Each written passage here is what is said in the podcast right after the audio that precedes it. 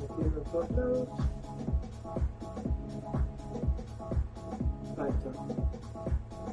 Ok, Mazamorra, boludo.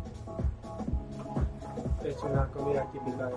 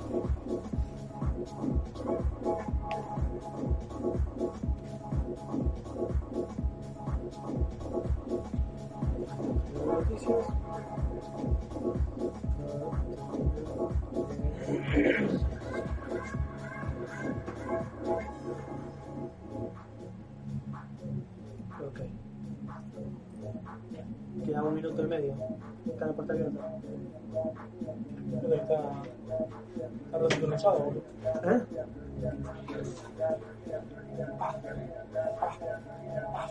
Ah, sí, sí, no. Cerrar la puerta y.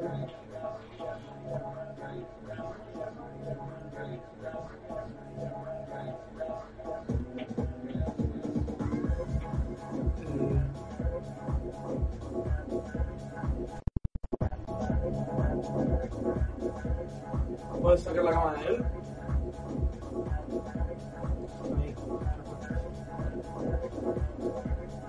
40 segundos. Sí, cuando arranquen, tiro la apertura. Y pongo.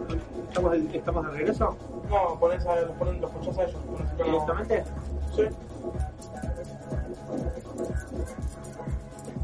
¿Y vos no tienen una apertura ¿Tienen una apertura? y van con ellos de Sí, solo? sí. Perfecto. Hacele señal que quedan 15. Bueno, está bien igual. Ricardo, pero bueno, por las dudas. 7, 6, 5, 4, 3, 2, 1. Dale.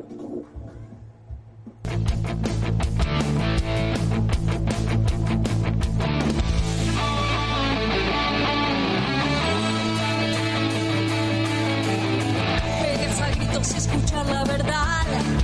Tantas noticias, tanta inmoralidad. No va terminar. Toda la info, toda la actualidad. Sufrir la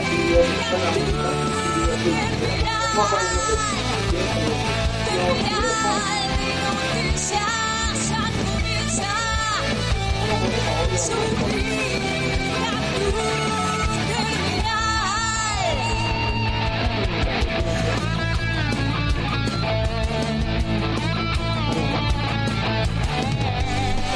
Muy bienvenidos, comenzamos video de noticias del día 23 de mayo, ya casi despidiéndonos del quinto mes del año. ¿Cómo pasa el tiempo? Por favor, ¿eh? Fue el mes de mi cumpleaños, todavía no recibí ningún regalo, ¿eh? Así que les digo, mis compañeros que están virtual, que van a estar en el piso, que están por las redes, que están en el diario, Perdóname, pero yo te invité a comer. Está bien, no fue Bueno, la totalidad de la cena, pero fuimos a comer. Cuenta como un regalo. Claro que sí, creo que cuenta como un regalo y cuenta por dos porque los demás no hicieron regalo. y por, y por, Claro. y por mi magnitud también, ¿no? No, pero se puede contar.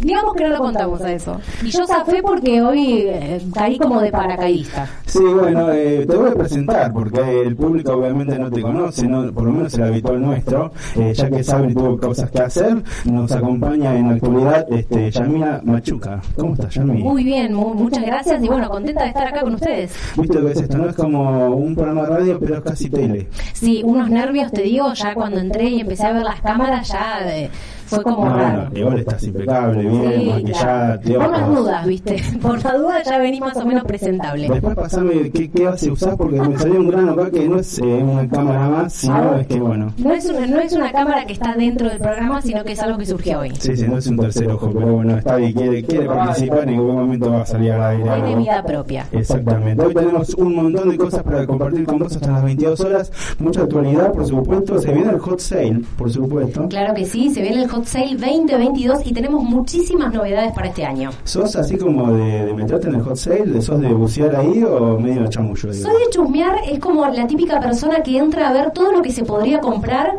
pero no sé, del, Somos iguales. el gran porcentaje que miro, capaz que me llevo a comprar una cosa o quizás nada, digo, bueno, para la próxima lo voy a tener en Es cuenta. como, viste, vas este, al shopping a pasear y mirás las vidrieras como tortura, viste. vas a torturarte a ver lo que no te vas a poder comprar. Totalmente, totalmente. Bueno, Anita, no sé, vos qué querés decir ahí, porque hablamos de compras, eh, paseo, hot sale, y es como que vos estás ahí abonada siempre. A mí me encanta salir de compra. Yo todavía en este momento no, no chusmeé nada. Eh, pero la que chusmea es Luli, que todo el tiempo, todo el tiempo tiene algo para comprar. Hoy le dije, ¿puedes dejar de comprar cosas porque también se viene su cumpleaños? Y pues entre cada uno le cuesta entender qué puede regalar, pensar, qué sé yo. Encima vas y te lo compras y me quedo sin opciones. Así que me parece que el hot sale puede ser una, una buena opción para, para mí ahora, pero todavía no chusmeé, así que estoy interesada en recibir la información. Y ojo que hay mucho voucher también, así que si estás como medio indecisa en qué puedes llegar a regalar, el voucher es una buena opción porque tenés un monto definido y la persona puede ir a elegir libremente qué es lo que quiere. Quedas bien y no estás estresada viendo qué le puedes regalar porque a veces es una lotería, no sabes con qué te puedes encontrar, si le gusta, si no. Claro, ahí tenés que preocuparte por el monto más o menos para que te alcance más allá de un par de medias, ¿no? es lo único que tenés que preocuparte. O un llavero. O un llavero. También hay novedades en el caso de Sebastián Villa, hoy se dio a conocer lo que daba la, la pericia, ¿no? Así es, hoy eh, después de las 10 de la mañana trascendieron trascendió información importante acerca puntualmente de este caso que ya bueno hace varias semanas que salió a la luz, a pesar de que este caso fue eh, el, el año pasado. Este eh, este último hoy a la mañana a las 10 de la mañana trascendió información de las pericias psiquiátricas que se, rele- se le realizaron a la denunciante, lo cual indica eh, que entre la pericia psiquiátrica y la declaración oficial que ella brindó a la justicia hay coincidencia y hay indicios de que no hay fabulación en el discurso de la víctima y en las pericias psiquiátricas, que esto complica muchísimo más eh, al, al jugador. Es consistente, así que bueno, vamos a estar desarrollando durante un rato. Y también Facu está estacionando en lo que es la ciudad de Buenos Aires un caos total, porque a veces vos decís, bueno, un lunes a las 6, 7 de la tarde, ¿qué, qué va a pasar? No, sin embargo, es todo un desastre para encontrar estacionamiento. Y te puedo contar un poquito de lo que va a hablar él. Obviamente, Boca campeón, un campeón de la Argentina. Ya llegó Facu.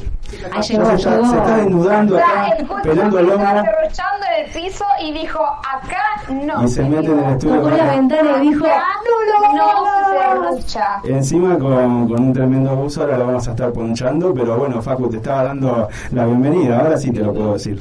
¿Cómo andás? ¿Todo bien? Estaban dando la intro justo para darle tiempo para que respire, pobre. ¿Cómo andan? No, yo estaba contando lo que fue ¿Qué haces, amigo? ¿Todo bien? Ay, amigo. y lo que fue estacionar en la ciudad de Buenos Aires, no, a todos nos pasa un poco. Sí, yo y salí, salí un poquito tarde, salí un poquito tarde, lo admito, y bueno, Bueno, cosas me que costó. pasan. me llegaste- Venía, venía encontrando bien igual, venía encontrando, digamos, rápido, pero bueno. Y vos llegaste justo para vender todo lo que tenés, porque hay un montón. Creo que de los cuatro que estamos acá en el programa, lo tuyo es lo más abundante. Sí, porque este fin de semana fue bastante cargado en cuanto al deporte, mucha definición, no Mm. solo acá, sino también en Europa, descensos, eh, campeonatos que se definen ahí en la épica. Eh, también hubo acción en la Fórmula 1, sí, como cada una semana, porque bueno, no, no se viene corriendo. Si bien ahora se va a correr seguido, después frena de nuevo y se vuelve a hacer una semana cada tanto. Eh, así que sí, hay muchísimo, hay muchísimo. Y en redes, eh, lo que pasó con Mbappé. Mbappé que, que Eh, la- gusta, las explotó, literalmente, las explotó. Y pasó algo con su Instagram muy llamativo. Es raro, ¿no? No es llamativo, Sí, raro, digamos. sí, muy raro. O sea, que hay mucha gente hincha del Real Madrid o que no le gustó la actitud que tuvo Mbappé, no sé. Y medio raro también ahí coquetear el cuerpo, porque después todo ahorita, hasta el último momento. Y bueno. pusieron toda arriba de la mesa. El Caleifi, que es el dueño del París, dijo, ¿cuánto querés? Toma, Total. te doy todo, A total. quien pudiera, ¿no? Que le dijeran Sí. cuánto querés, uno dice un número y pa. Sí, sí, es verdad, es verdad. Pero bueno, ellos pueden. Qué lindo sería, ¿no? Aparte- Marketing también, ¿no? Cómo, cómo gana ahí. Claro, ¿qué nos pasaría a nosotros si viene alguien y te dice, che, ¿cuánto querés ganar? Y ahí te pones medio boludo, Sí, ¿no? sí, no sabes qué decir. obvio. Claro, de eso que pensaste el doble. Sí, sí, sí. Sí, así que hay de todo, hay de todo, tenemos un montón de cosas. Bueno, y también en espectáculos, si bien está Anita virtual, oye, te, voy a cambiar el, te- te cambio el apellido y Anita, ¿te parece? Virtual de la casa está re tremenda, mirá lo que es esa silla. sí, sí. Tremendo, tremendo. ¿Qué tema tenés para Y este es el setup que tenemos eh, en general. Digo, si hiciéramos desde casa tendría el mismo. Faltan solamente las LED que, bueno, el perro se las comió, pero eh, en realidad el setup está, Bowie. está completito. Bueno, tenemos eh, noticias divinas. Eh, por un lado, un artista, uno de los mejores para mí artistas de Argentina, Mm. que empezó su catarata de shows, porque son muchos shows, eh, ya está rompiendo todos los récords, la gente está fascinada y estamos hablando nada más y nada menos que de Abel Pintos, que la está descosiendo en el teatro y vamos a estar hablando un poco de eso y recorriendo su trayectoria también. Y por el otro lado, otra vez, otra vez, tengo capítulo de la China Suárez. No. Pero, Causa la China Suárez, creo que hay que hacer O sea, realmente, especial. eh, nada, China, bueno. O sea, lo que yo siempre digo es que la verdad eh, tiene la mala suerte de eh, ser una persona conocida con la cual no, no puedes chonguear. ¿Viste como las personas como normales Sí, que claro. chonguean? Y, y bueno, vos estás con uno, estás con otro, y nadie te dice nada. Vida porque misma. Estás, estás chongueando. Pero bueno, en el caso de ella es recurrente y eh, con personas polémicas. No es que sale con el verdulero de la esquina. Eh, No entonces, creo. bueno, estamos de vuelta en Boca porque ahora nuevo romance confirmado que es con nada más y con nada menos que otro de los artistas que está resurgiendo ahora en la música, todo, sobre todo en lo más urbano, que es Roger King. Así que bueno, tenemos fotos que salieron a la luz y contarte un poco qué onda la relación, prosperará, no prosperará. Fotos que están comiendo en una mesa familiar que vos decís, ¿te parece, Ay, pero China? Bueno, vamos a contarte de, de todo un poco, de todo un poco. Y en las redes, por el otro lado, también un recital que fuimos a cubrir con Terminal de Noticias también, que fue el recital de Tini. Fuimos a la primera fecha, estuvimos ahí, vimos a los artistas, vimos a la gente, la vimos a ella emocionada, todo, todo ¿Era divino, ella o pero Bullrich? Porque se desató la polémica se desató un hilo de Twitter quejándose de que la gente no veía, que querían que les devuelvan las entradas, que todo el recital era una miércoles. Bueno, ¿qué pasó? Bueno, vamos a estar hablando también un poquito de eso. Muy bien, y tenemos, le flasheamos cualquiera esta semana con el sueño más random y qué seríamos en otra vida. Es un bloque en donde nosotros lo agarramos como para volar un poquito de la cabeza, te digo, para porque antes de que nos denuncies, No está, esto no está guionado. no está guionado para nada, para nada. Por eso, por eso nosotros como que lo partimos en un bloque especial, si no sería todo el programa así, digamos, ¿viste? Claro, que también está bien. Que no estaría mal tampoco, es cierto. Y también emprendedores de la semana. Hoy vamos a estar hablando con Juan Ignacio Ferrari, un tipo que dejó la Armada, se cansó de estar en la Armada Nacional acá en Argentina y se fue a emprender. Puso una marca de café y la rompe en Nueva York y Miami. Ahora tiene locales por todos lados y nos va, nos va a estar contando un poco la historia para que también pueda compartirla con otros que tengan ideas de emprender y que no se animen, ¿no? Porque está ahí la clave, creo. y ese la jugó y fue a Miami. Se la jugó a Miami. Miami. Y bueno, ¿quién no, no? Estaría lindo ir a Miami a hacer un programita ahí en los Jotas, En la playa. En la playa, digo, obviamente. Yo con la anteriza siempre. Ahora ya está. ¿A Miami quiere decir, Anita? Claro, amigo, a Miami ya tenemos donde quedarnos ahora. Claro. Bueno, vamos a esperar a ver si nos da una, un alojamiento o algo. Un cafecito, digamos, un desayuno seguramente vamos a tener con él, ¿no? Me imagino. Sí. Qué bien.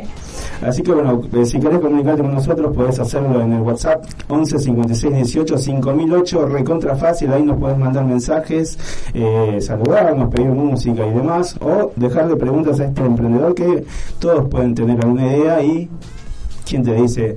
Hay que animarse o tomar algunos consejos que te pueda estar diciendo. Así que, bueno chicos, yo les traje música. ¿eh? Sí. Ah, qué bien. Bandas de España, bandas de Argentina, del Under, de Not Tan Under. Somos international. Claro, salvo por el inglés, pero bueno, very difficult, claro, son detalles. No pasa nada. ¿Entendés? Vamos a escuchar a Bandada, una cantante española con Persiguiendo un sueño y volvemos con las noticias. ¿Ya volvemos? Cuando vamos a ir. 3, 2, 1, ya. Lo muteé de acá. Lo muteé de acá. No, no lo muté, boludo. Mandalo, mandalo, mandalo. Ah, con audio. Claro. Ok.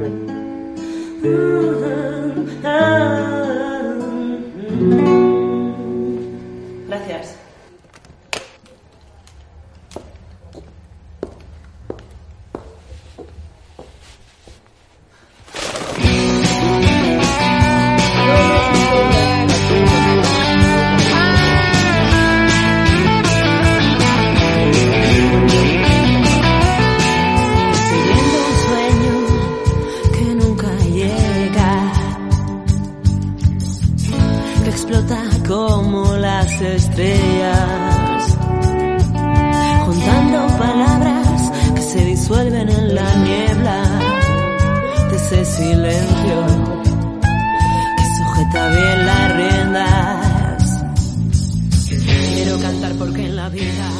No sé hacer nada mejor.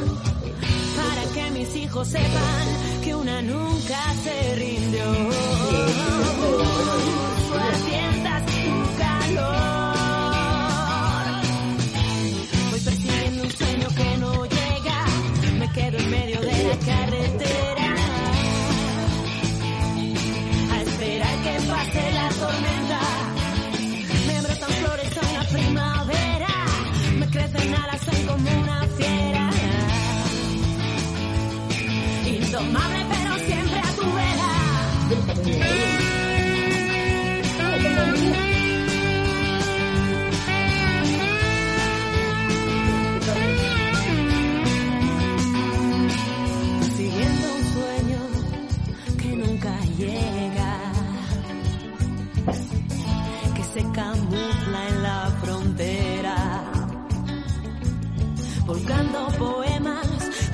Suelo se despiertan en una calle desnuda y polvorienta.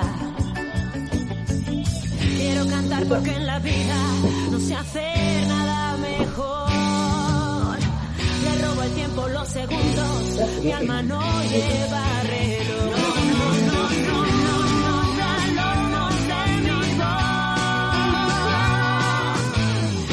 persiguiendo un sueño que no llega, me quedo en medio de la carretera.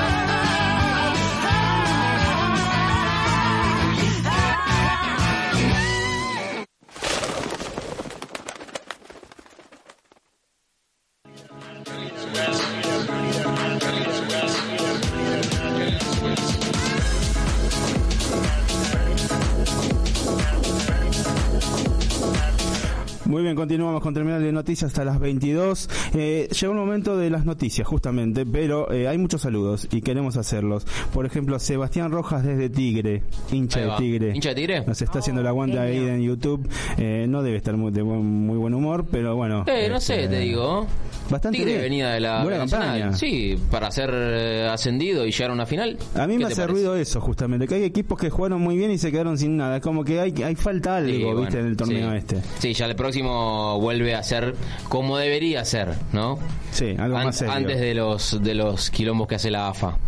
Y bueno, ¿qué va a hacer? ¿Hay, hay otros saludos por ahí? Sí, también Mauricio desde Posadas Misiones nos Wow. escribe, dice, estoy viéndolos a través de YouTube, muy bueno el programa, los banco hasta las 10. Muchísimas gracias, qué lindo misión. Qué lindo, hermoso. Estoy podemos tener alojamiento ahí, de pregúntale si podemos ir un Sí, día. creo que sí. Bueno, y bien. aparte ahora Todo tiene... mangazo. Todo lágrima alojamiento. sí, mientras Terminal de mangazo. pedir. Como mucho te van a decir Claro que, no, que no. o te van a cancelar, te van a bloquear, ¿viste? Que Sí, no claro. puede pasar también. Aparte con lo que sale. Claro. Los estaba viendo hasta las ¿viste? Claro. A mí me dijeron, como mucho te van a bloquear. Claro, totalmente. Bueno, empezamos la rondita de noticias. En este caso, eh, el hot sale. Claro Algo. que sí, sí. E- Este es un tema importantísimo, Sí. dados los reiterados aumentos, la inflación que nos está como soplando la nuca, nos dice hola Juan Carlos constantemente, y la, la verdad que no se puede proyectar, no se puede hacer mucho. Entonces viene el hot sale como un medio, como un salvavidas, podemos decirlo, porque en su No sé. momento, no sé si les da la misma sensación, pero en su momento el hot sale era, bueno, ok, voy a aprovechar para comprarme eso que tanto quiero y quizás en otra época del año no hay esas posibilidades en descuentos, en cuotas, en promos. Hay que ver si está también, ¿no? Metido en el hot sale, porque no sé si está Ahí mi todo. pregunta es, efectivamente, ¿hay descuentos? Hmm. Porque vieron que cuando se empieza a hablar del hot sale y toda esa cosa, te dicen, bueno, pero vos te tenés que fijar los precios antes. Porque después te, te chamullan y te lo pusieron, en, no sé si el doble, pero te lo ponen más caro y vos comprás diciendo, uy, este es un ofertón y al final no. Claro, eh, lo que pasa con el hot sale ya de hace tres años más o menos, que están siendo eh, como auditados por eh, la Cámara Argentina de Comercio Electrónico, ¿sí? Mm. Para chequear esto, para que no sean eh, falsos descuentos o falsas promos. No sea cosa que te lo aumenten un par de semanas antes muy bueno. puede, puede pasar. Exactamente. Entonces, previo al hot sale, a la fecha confirmada, muy buena tu pregunta, porque previo a la fecha confirmada ya se hace una auditoría para observar que no se están Claro. haciendo los vivos, decir, bueno, che, esto no es un descuento. Claro. ¿Qué pasa este año? Hay muchas más marcas que se están sumando al hot sale, dada la inflación, que no es un, no es un dato menor, ¿sí?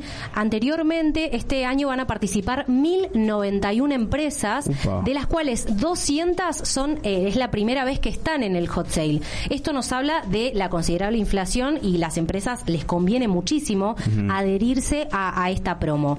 Las novedades, eh, básicamente, la primera y la más importante, se llama live shopping, ¿sí? El live shopping es un streaming que eh, se va a dar eh, en vivo, un streaming de marcas. Mira. Este streaming de marcas se va a dar. El hot sale es el 30, el 31 de mayo y el 1 de junio, ¿sí? Sí. Es en muy pocos días. El live shopping va a ser el 30 y el 31 de mayo de 18.30 a 22 horas, donde las personas que interactúen en ese live van a poder hacer preguntas, sacarse dudas, hacer preguntas sobre el producto en sí. Es como una atención al cliente en vivo. Algo personalizado donde vos en tiempo real podés interactuar con la marca y con el producto que vos quieras comprar. Quisieron como hacer algo como con el metaverso, ¿no? Algo así sin meterse como de lleno en la realidad virtual que eso conllevaría un laburo gigante. Exacto, exacto. Lo que vieron ellos del año pasado es la necesidad de interactuar con la marca. Porque muchas veces pasaba que compras un producto que está en descuento y después te viene otra calidad, nada que ver con lo que vos, lo que te habían vendido. Entonces, la necesidad del usuario de poder interactuar. Sí, aparte hay preguntas que por ahí es- escribiéndolas es más complicado de hacerse entender, ¿no? Entonces Claro. ahí está, bueno eso. Mm. Y no hay una ida y vuelta real tampoco, ¿no? O sea, hasta que Claro. te contesta el y todo por escrito también eh, son diferentes tipos de comunicación.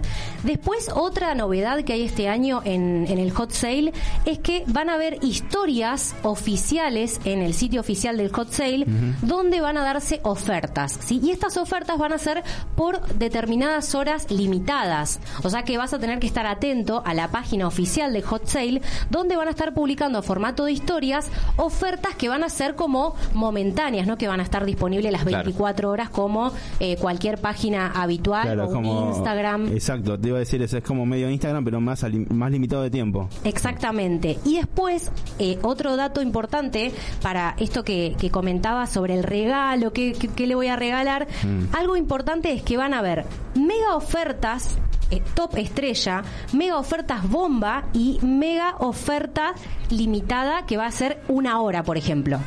Entonces, vos tenés que estar como chequeando constantemente la página donde vas a tener ofertas que te va, va la vas a poder ver una hora. Me hace acordar a cuando uno ve algunos videos de que van a un local comercial Ay, sí. o de iPhone y se hace un quilombo en la puerta y se empiezan a matar. Espero que la página web resista, ¿no? Sí. Lo que, lo que me pasa a mí es que de repente es lunes, martes y miércoles. Y Es como, vos trabajás, ¿no? Tipo, no, no puedes estar viendo las ofertas. Excepto- a ver, pienso que capaz una estrategia que podría hacer uno que tiene ganas de comprar algo en el hot sale debe ser, bueno, me enfoco 100% en algo que necesito. No sé, tiro cualquiera, ¿no? Una compu. Mm. Eh, bueno, me fijo únicamente en eso, porque si uno después se detiene en toda la cantidad de ofertas que tiene, que las historias, que en la web, que no sé qué, es un montón, el que mucho abarca, poco aprieta. Exacto. Vengo con esas frases un montón. ¿Cómo estamos con las frases de los últimos ¿Cómo era programas? el, el programa pasado?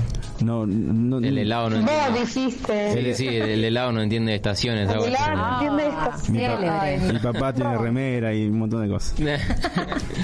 Bueno, y estas ofertas van a estar por una hora, pero son ofertas que vos decís esto no existe, no sé, una notebook al 50% de descuento, eso, algo así. son ofertas posta, Son posta, ofertas posta. posta, o sea, Bien. que están auditadas. Esto es importante también decirlo. ¿no? Decir, Ujú. "Che, esto es real, no es real.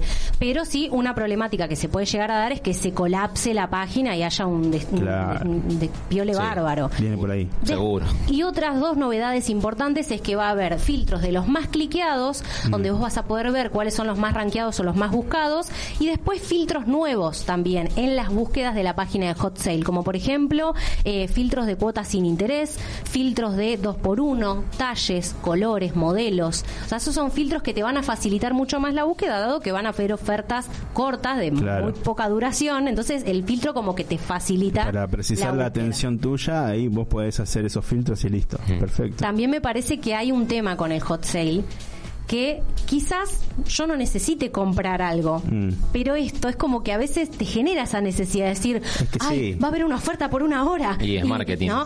Marketing. Y es un consumo, es un consumo emocional. Sí. Digo, cuando hemos charlado con, con las chicas que hemos entrevistado, que nos enseñaban de las finanzas, de la economía y todo lo demás, es cómo, cómo trabaja nuestro cerebro cuando tiene algo así, ¿no? Y una de las cosas que nos explicaban es, no sé, por ejemplo, la tarjeta de crédito, tarjetear algo es como que en el cerebro te dispara una hormona como cual como si comieras chocolate, si te gusta el chocolate, ¿entendés? Sí, después Eh, el, y disparo a esta fin de mes es otro lo igual, mismo, ¿eh? es como lo inmediato en ya y lo puedo hacer y encima lo puedo hacer por internet.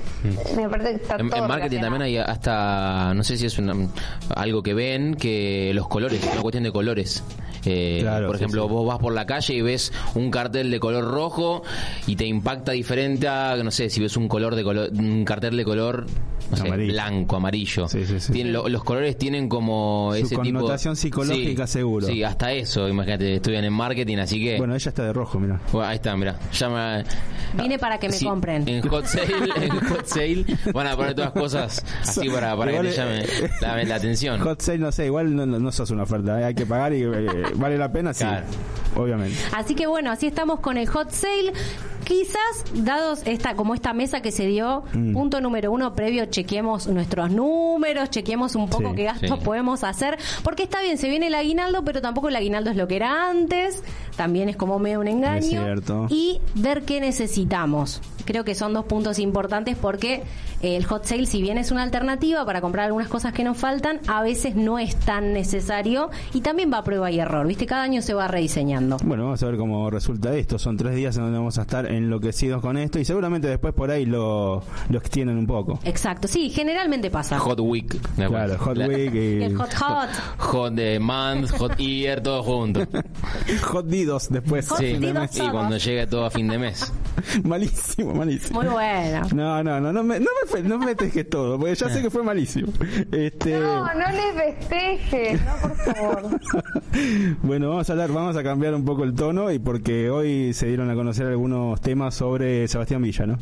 Sí, sí, hoy eh, se bueno se dio a conocer públicamente eh, bueno las pericias eh, psiquiátricas que se le realizaron a bueno a la denunciante de, de Sebastián Villa, el jugador, el actual jugador de, de Boca Junior, donde estas pericias lo primero, el primer dato que arrojaron importante es que eh, la declaración presenta in- coincidencia, indicadores también de abuso sexual y también algo muy importante es que no se advierte fabulación, ¿sí? Claro. entre el discurso y la declaración oficial de la víctima, que eh, también dato no menor es que no lo hizo una sola vez, sino que la declaración la hizo en reiteradas oportunidades frente a la justicia.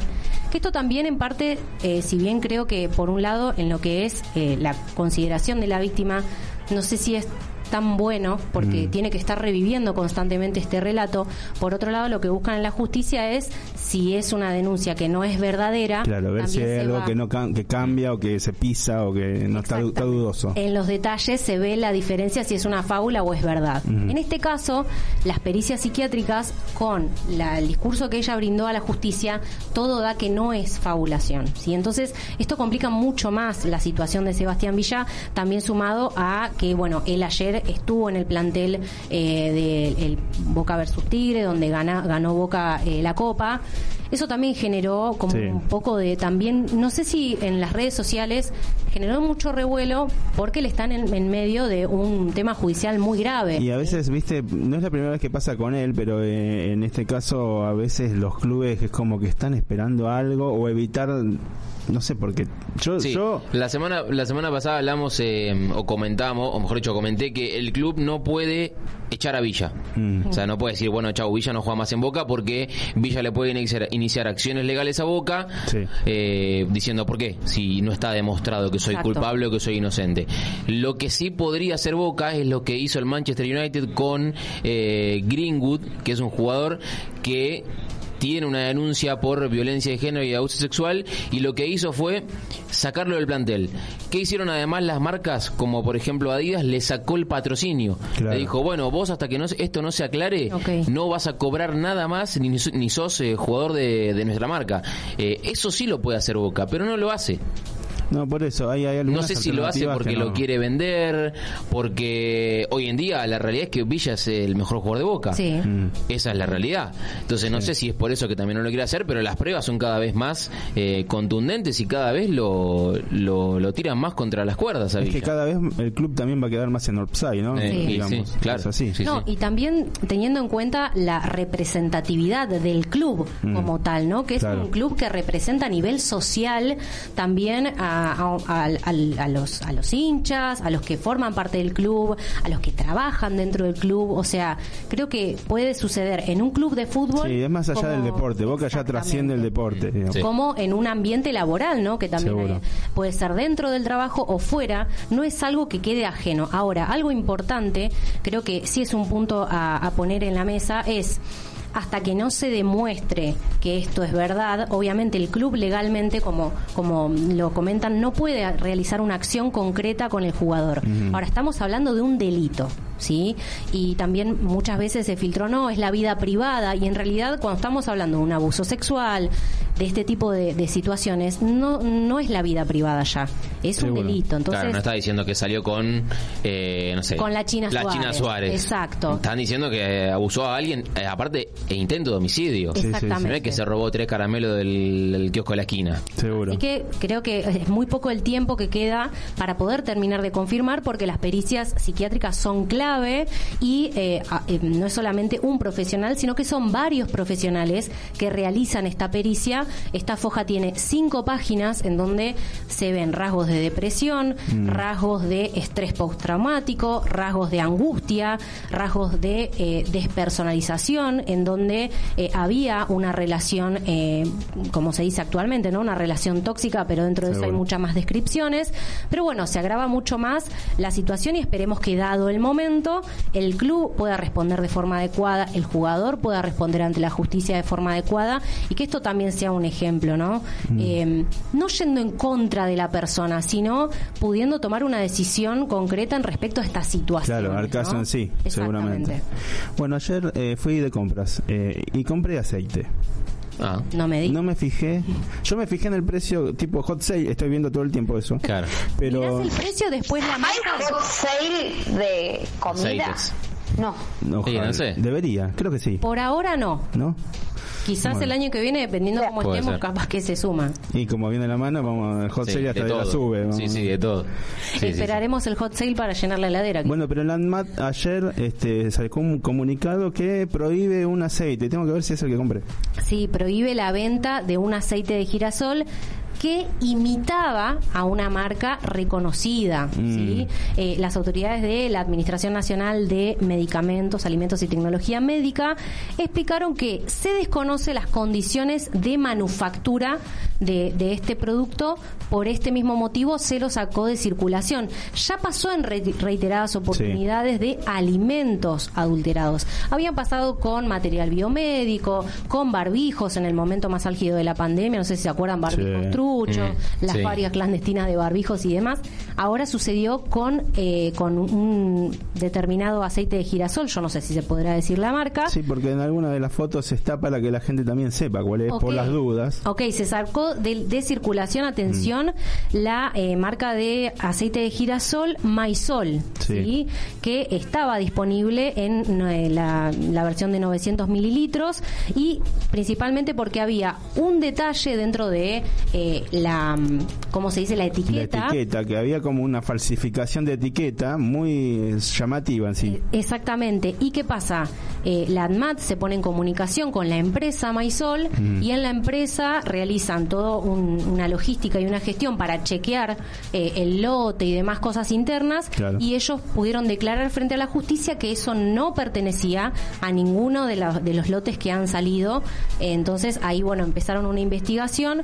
Atención, porque bueno, obviamente esta es una marca que no es primera marca, Claro. eh, creo que segunda, segunda marca. Segunda o tercera marca Segunda, podría tercera. ser, este, más popular que algunas, entonces es mucha más es muy potable preocupante. que lo tengamos en nuestras casas. Sí, Entonces, hablar. Quinta eh, marca uso yo. ¿eh? Así que bueno, eso también es importante porque hay eh, muchas veces, obviamente, como bien decís, nos guiamos por el precio muchas veces. Ni Sí. siquiera es ver, nadie se pone a leer una etiqueta específicamente si está autorizado o no. Sí, sí, la cantidad, el precio y bueno, subimos. Exactamente. Claro, adentro. Bueno, hay que estar atentos ahí, sobre todo cuando ahora, viste, hay que ir... ¿era o no era la que compraste? No, no era, no era. No era, me acabo de dar cuenta que no. Si no ibas en cana. No sé cuál no sé cuál compré, pero esa no. Esa seguro que no. Esa seguro que no. Este, bueno, vamos a gracias, Yami. Ustedes. Eh, vamos a hablar de deportes. Justamente Sí. Boca se consagró campeón, más allá de que no ha desplegado un buen fútbol. No, más que nada la semifinal. Más que nada, sí, es verdad. El, ayer, la verdad que la- para mí jugó bien, es lo que tenía que hacer. Ahora, Sí. si, si no pateaba el arco contra Tigre, bueno, cerremos todo. El y- único partido donde pateó el arco fue en la final. Claro, el único, el único partido donde pateó el arco fue la final, eh, pero lo cierto es que Boca ganó 3 a 0 en un estadio Mario Alberto Kempes que explotaba. La Sí. verdad, eh, mucha gente, mucha gente fue para Córdoba y muchos cordobeses también que aprovecharon la, la situación para ver a Boca y también para ver a Tigre, porque la cantidad de gente de Tigre que había era eh, inmensa, ¿sí? Venía de jugar una final contra Boca, la final de la Copa de la Liga se la ganó Tigre y ahora esta vez le, le tocó ganar a, a Boca con goles de Marcos Rojo, ¿sí? faltando un minuto para, para que termine el primer tiempo. Es más del arquero que de Marcos sí, Rojo, ¿no? Sí, Pues. sí, es más de Marinelli, que bueno, ahí justo como vemos, cabezazo fuerte igual de, de Rojo, pero eh, Marinelli puso las manos muy muy Sí. flácidas, muy... muy Hay memes que le- es como que se está preparando el arquero de Tigre y es como que se está untando se- margarina, ¿viste? Ah, manteca. Sí, sí, sí. Eh, lo cierto es que Rojo cabecea fuerte, pero bueno, se le escapa a Marinelli. Mm. Después la quiso sacar, pero claramente se ve que la pelota entra si no hace Sí, falta sí, no hacía ningún falta tipo de VAR, nada. ningún tipo de tecnología para, para ver que la pelota eh, ingresó. Después Frank Fabra hizo el segundo gol cuando Tigre empezó a jugar un poquito mejor. Sí, cada vez empezaba a llegar al área de Boca, Rossi se hacía figura. eh, ahí vemos una, una muy linda jugada de RTI que patea cruzado y Rossi la, la, la intenta desviar. Eh, después otra que no llega, RTI ahí de cabeza. Empezaba Tigre a, a ponerse en partido. Yo creo que el segundo fue más knockout el No, primero. el segundo fue una locura. El segundo fue Porque un lo- baldazo de agua fría. Eh, y encima el golazo que hizo Frank Fabra, el colombiano, se vistió de, de lateral brasileño.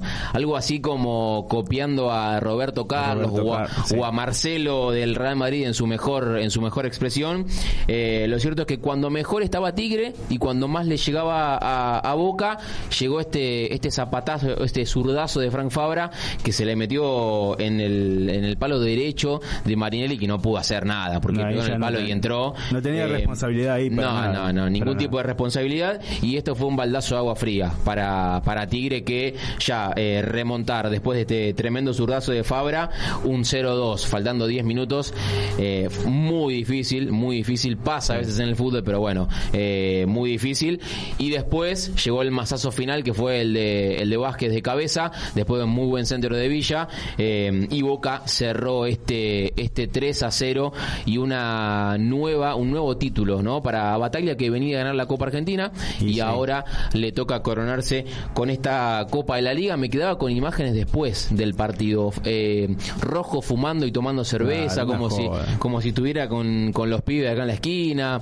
Ahora hay Eh, una- Pero es una máquina de hacer papelones rojo, ¿eh? Igual, no hay como... para mí no estaba mal o sea, eh, para mí no estaba El- mal. El tema es que hay una delgada línea entre lo que te y lo que te quiero mostrar, ¿me entendés? Eh, sí, a ver, yo, yo Eso soy, se hacía siempre, pero no se mostraba. Sí, o por yo- ahí en la, en la cancha misma, dentro del campo. ¿me yo soy partidario de que los jugadores tienen una vida detrás. Seguro. Eh, son, son personas, o sea, Seguro. no es que no pueden salir ni a la esquina.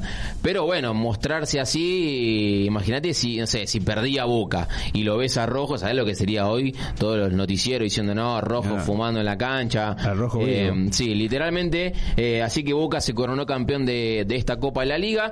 Torneo que eh, la semana que viene, no, la otra, va a estar arrancando un nuevo torneo de la AFA con ya 27 fechas, liga, nada de esto de dos zonas que después está, se se acabó cruzan. la sanata esta de que empato, Sí, partió sí. una vez al DACO y salgo campeón. Basta de, de estas cosas, así que lo cierto es que Boca se coronó campeón, pero lo más importante que tiene Boca es el jueves por Copa Libertadores frente a Deportivo Cali en la bombonera, en donde tiene que ganar sí o sí para evitar eh, depender de, su- de resultados. Si empata, depende de Corinthians, que va a jugar frente a Jorge Wilstermann. Si pierde, dice adiós a la Copa Libertadores y es un masazo. Es, No la tiene muy fácil igual. no, No, no, la tiene fácil, no, No, la tiene claro. fácil. Eh, Cali juega bien, juegan en la bombonera, pero bueno, yo creo que si, si salimos mañana a Microcentro a preguntarle a la gente qué prefiere, si ayer haber perdido pero clasificar a Libertadores o al revés, yo creo que la gente va por Libertadores Sí, antes que salir campeón. Boca es Libertadores. Sí, Boca Pero- tiene que estar en la, en, los- en la segunda fase de la Copa Libertadores, así que el jueves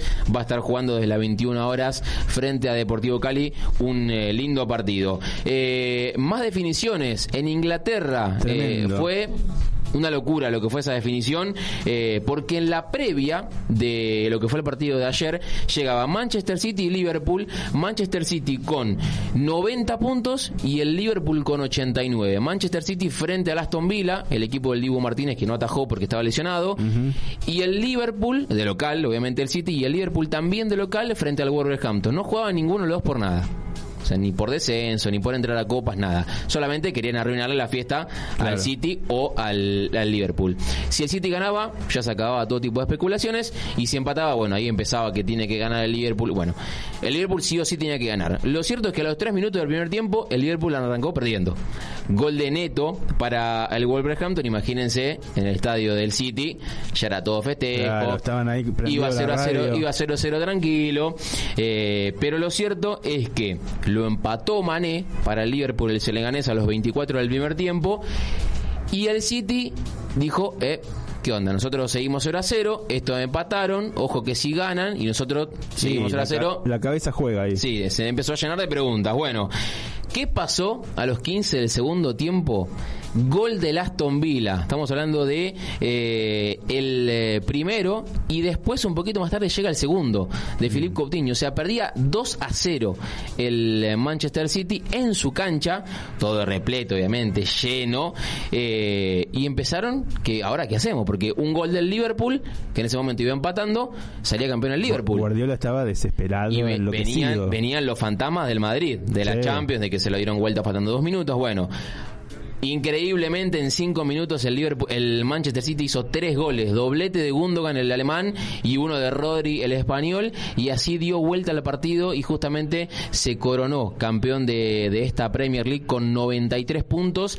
El Liverpool salió también eh, ganó su partido, mejor dicho, 3 a 1 con goles de Salah y Andrew Robertson, pero no le sirvió nada porque el City hizo lo suyo, Bueno, ganó. pero a mí me gusta cómo juega el Liverpool, por ejemplo. Sí. No sé por Bueno, qué. se viene una linda final el sábado. Sí. En París, 4 de la tarde, frente al Real Madrid, que llega totalmente eh, En- entonado. enton- ¿sí? entonadísimo, viene, reconfiado. Sí, sí, sí. Viene de dar vuelta dos, dos series contra el París y contra el City. Así que viene, viene bien. Lo cierto es que se coronó campeón en el Manchester City. Algunos, algunos datos curiosos, o mejor dicho, llamativos de este, de este Guardiola y de este Manchester City. Eh, cuarto título de seis jugados tiene Guardiola con el Manchester City. Es decir, jugó seis torneos de Premier, ganó cuatro. Sí. Y el otro título que me llama mucho la atención es que se convirtió en el tercer en el tercer entrenador con más títulos en la historia del fútbol. El, primer- el primero es Alex Ferguson con 49 títulos en 39 años de carrera. Ferguson, histórico entrenador del, del Manchester United. El segundo es Mario Lucescu, un rumano que tiene 35 títulos pero en 35 años de carrera. Bar- uno por año. Sí, uno por año. Pero escuchá bien este, este, este dato. Guardiola es el tercero y tiene 32 títulos, pero ¿sabes en cuántos años de carrera? Bien. En 11. No, Nah, es un animal. es una bestia. O sea, se viene. Si sigue así, eh, Guardiola creo que lo va a superar a Ferguson, que tiene 49, pero en, 40, en 39 años de carrera. Él tiene solamente 11 años de carrera. Seguro. Y ya tiene 32. Eh, así que se viene un, Guar- un Guardiola, me parece, escribiendo más páginas en la historia de, del fútbol. Sí, me quedaba algo con una, una imagen que veíamos ahí de un nene arriba del arco. Cuando terminó el partido, se metió toda la gente dentro de la cancha. Sí, se rompió un sí. arco. Parecía el ascenso de acá, de Sí, Argentina. sí, se rompió un arco, la gente se empezó a colgar y se rompió la mitad, pero me llamó mucho la atención que en un momento eh, apareció ahí se- de fondo, de fondo se ve una pantalla Mm. y en esa pantalla apareció, please, eh, a ver, lo digo en español, que, abandone- que, ab- que abandonen la cancha. A lo te ves. ¿Y qué hizo la gente? Ti, ti, ti, ti. Empezaron a abandonar la, la cancha.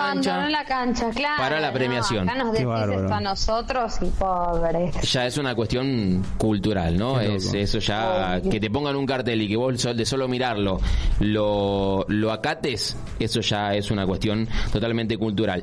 Eh, lo último en cuanto al fútbol, o mejor dicho, no lo último no, porque queda lo más importante de un argentino. Sí. Eh, se coronó campeón el Milan, algo parecido a lo que pasaba con el Manchester City y el Liverpool, pero le sacaba dos puntos de diferencia al Inter, su máximo rival.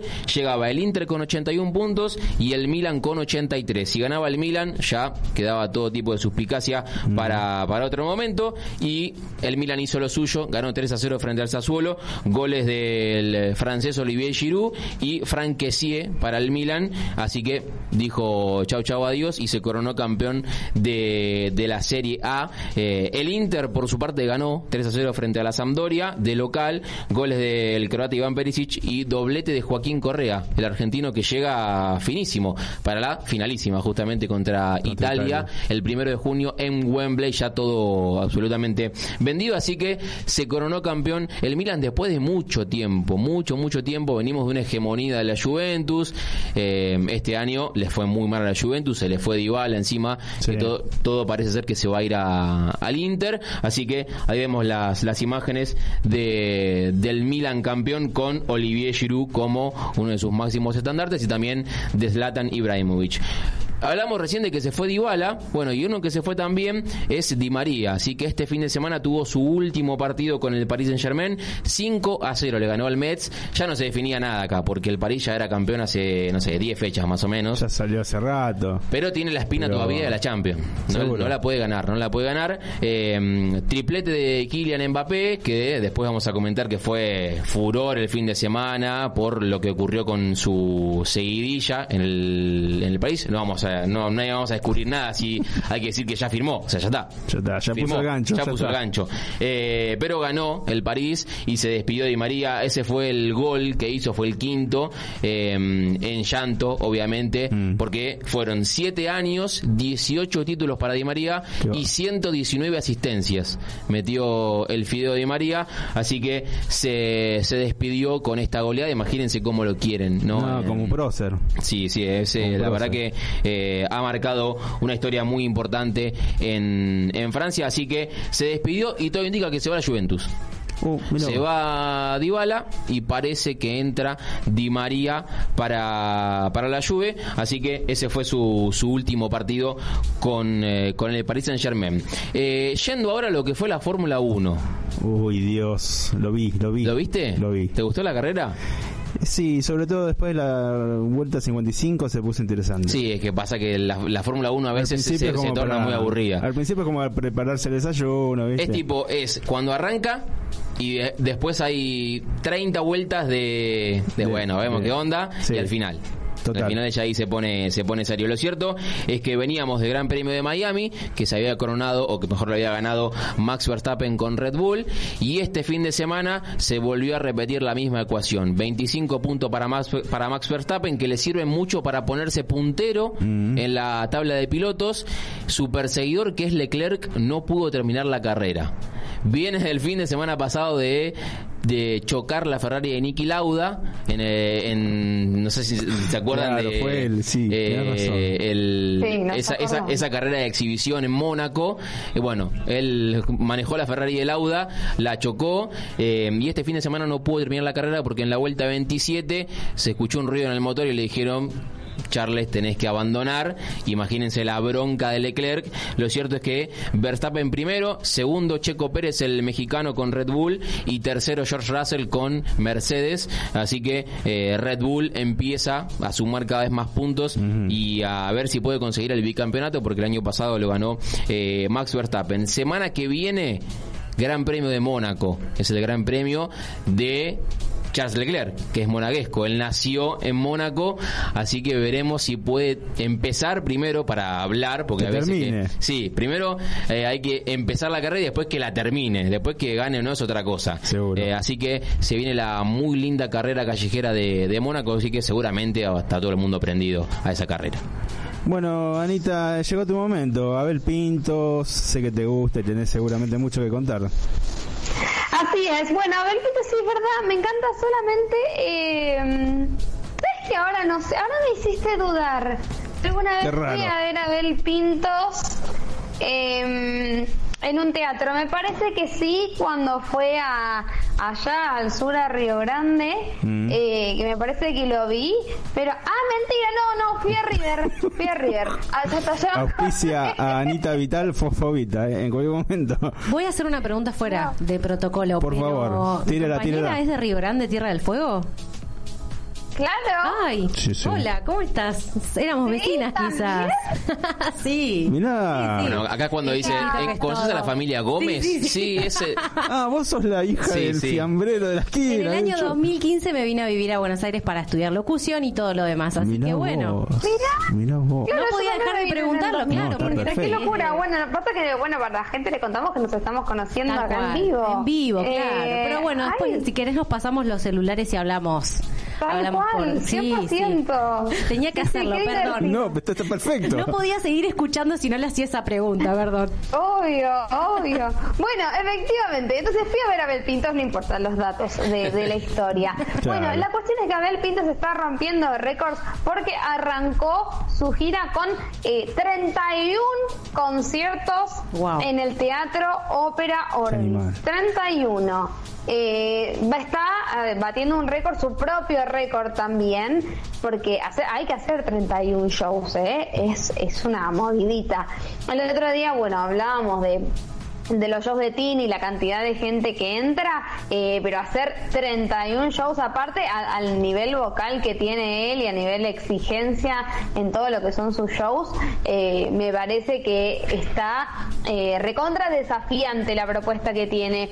Así que bueno, él está dando inicio a este lanzamiento de su último disco que es El amor de mi vida, ¿no? que es la canción también que, le ha dedicado a su hijo, es un disco que él sacó el año pasado. Y es- no es la eh, primera vez que va a estar en el, en el Ópera Orbis, ya en el 2015 había hecho 21 funciones. Así que viene eh, efectivamente de hacer esto durante mucho tiempo. La verdad es que la gente está muy contenta eh, porque él lo da todo. Son dos horas de shows. Digo, no, no todos los artistas están tanto tiempo. eh, así que bueno, para la gente es, eh, es hermoso verlo a él también cantar y disfrutar. Eh, así que bueno, él va a estar en mayo, junio y julio Mm. va a estar en el teatro con todas estas funciones. Eh, le recordamos a la gente que cuando empezó a sacar las, las localidades, la- las primeras 10 funciones que sacó eh, se liquidaron en 8 horas. Estábamos hablando de Sí, sí. 18 mil tickets. Es una locura. eh, y después sumó todas eh, las funciones que restaron, que también eh, en una de las últimas las entradas se agotaron en 43 minutos.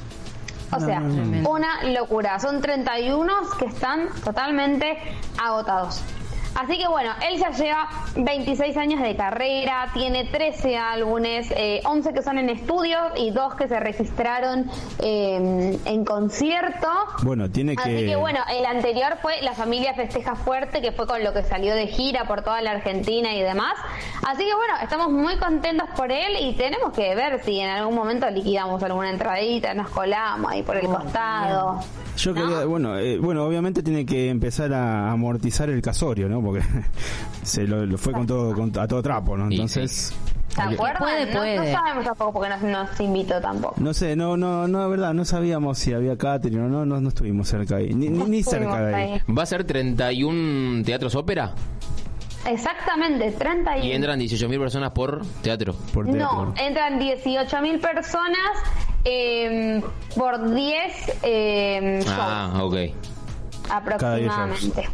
Bueno, Igual, es un numerito. Eh, Sí, es un número, obvio, sí. Ahora, por ejemplo, Tini eh, hizo el, el, el recital, entraban 17.000 personas, por ejemplo. Claro, quizás la convocatoria de Abel también es tan masiva porque el ópera es mucho más chiquito, Sí, ¿no? Como más 100%. íntimo. Y, pero me parece que, bueno, que pa- eso también es, es una discusión, ¿no? Como hay artistas que prefieren algo más íntimo Claro. y si tienen que hacer 31 shows Exacto. para que todo el mundo vea bien y para que hagan todas esas cosas, eh, lo hacen. Así que, y si no, si otro quiere algo mucho más masivo, hacemos un River y se acabó. Así Seguro. que bueno. Y por otro lado, cortito y al pie, porque ya tenemos que ir metiéndonos en otros temas, eh, tenemos eh, romance confirmado, nuevamente protagonista, la China Suárez y Roger King. Otras Sí. comprometedoras. Nada, la verdad es que deja mucho que desear. Pero bueno, no sé, era algo que No sé. traíamos en la mesa, ¿no? Chongueo, no chongueo. ¿Ustedes qué piensan? Yo creo que siempre que hay- están estas noticias, dentro de poco tiempo, alguno de los dos va a sacar algo, ¿viste? Un tema, algo va a pasar, me parece. Y, y creo que también ella, al ser una, una persona pública, él también hace muy poco tiempo, Mm. pero es una persona pública, son quizás cosas que le puede pasar a cualquier persona. No sé, conoces a alguien en un boliche, en una fiesta, y te- se sale una, salís al fondo de una foto. En el caso de ellos, pagan el precio de que son conocidos y que al segundo están todas las redes sociales tu foto. El tema es que acá también fue muy cuestionado, yo comparto eso plenamente. El tema es que la China Suárez lo ha llevado, y digo lo ha llevado porque efectivamente ella estaba invitada a un lugar y él la acompañó. Por ejemplo, fueron a la fiesta de los Martín Fierro juntos.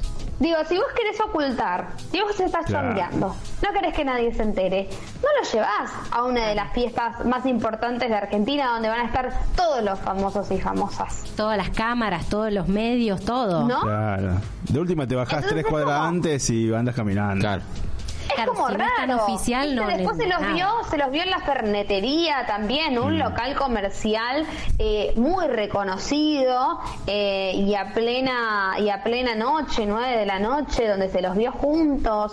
Y después eh, quisieron eh, subir como fotos discretas, pero bueno, ella subió una mesa familiar con copas, un mantel divino y él sube la foto de donde se ve bien el mantel y, y la vajilla.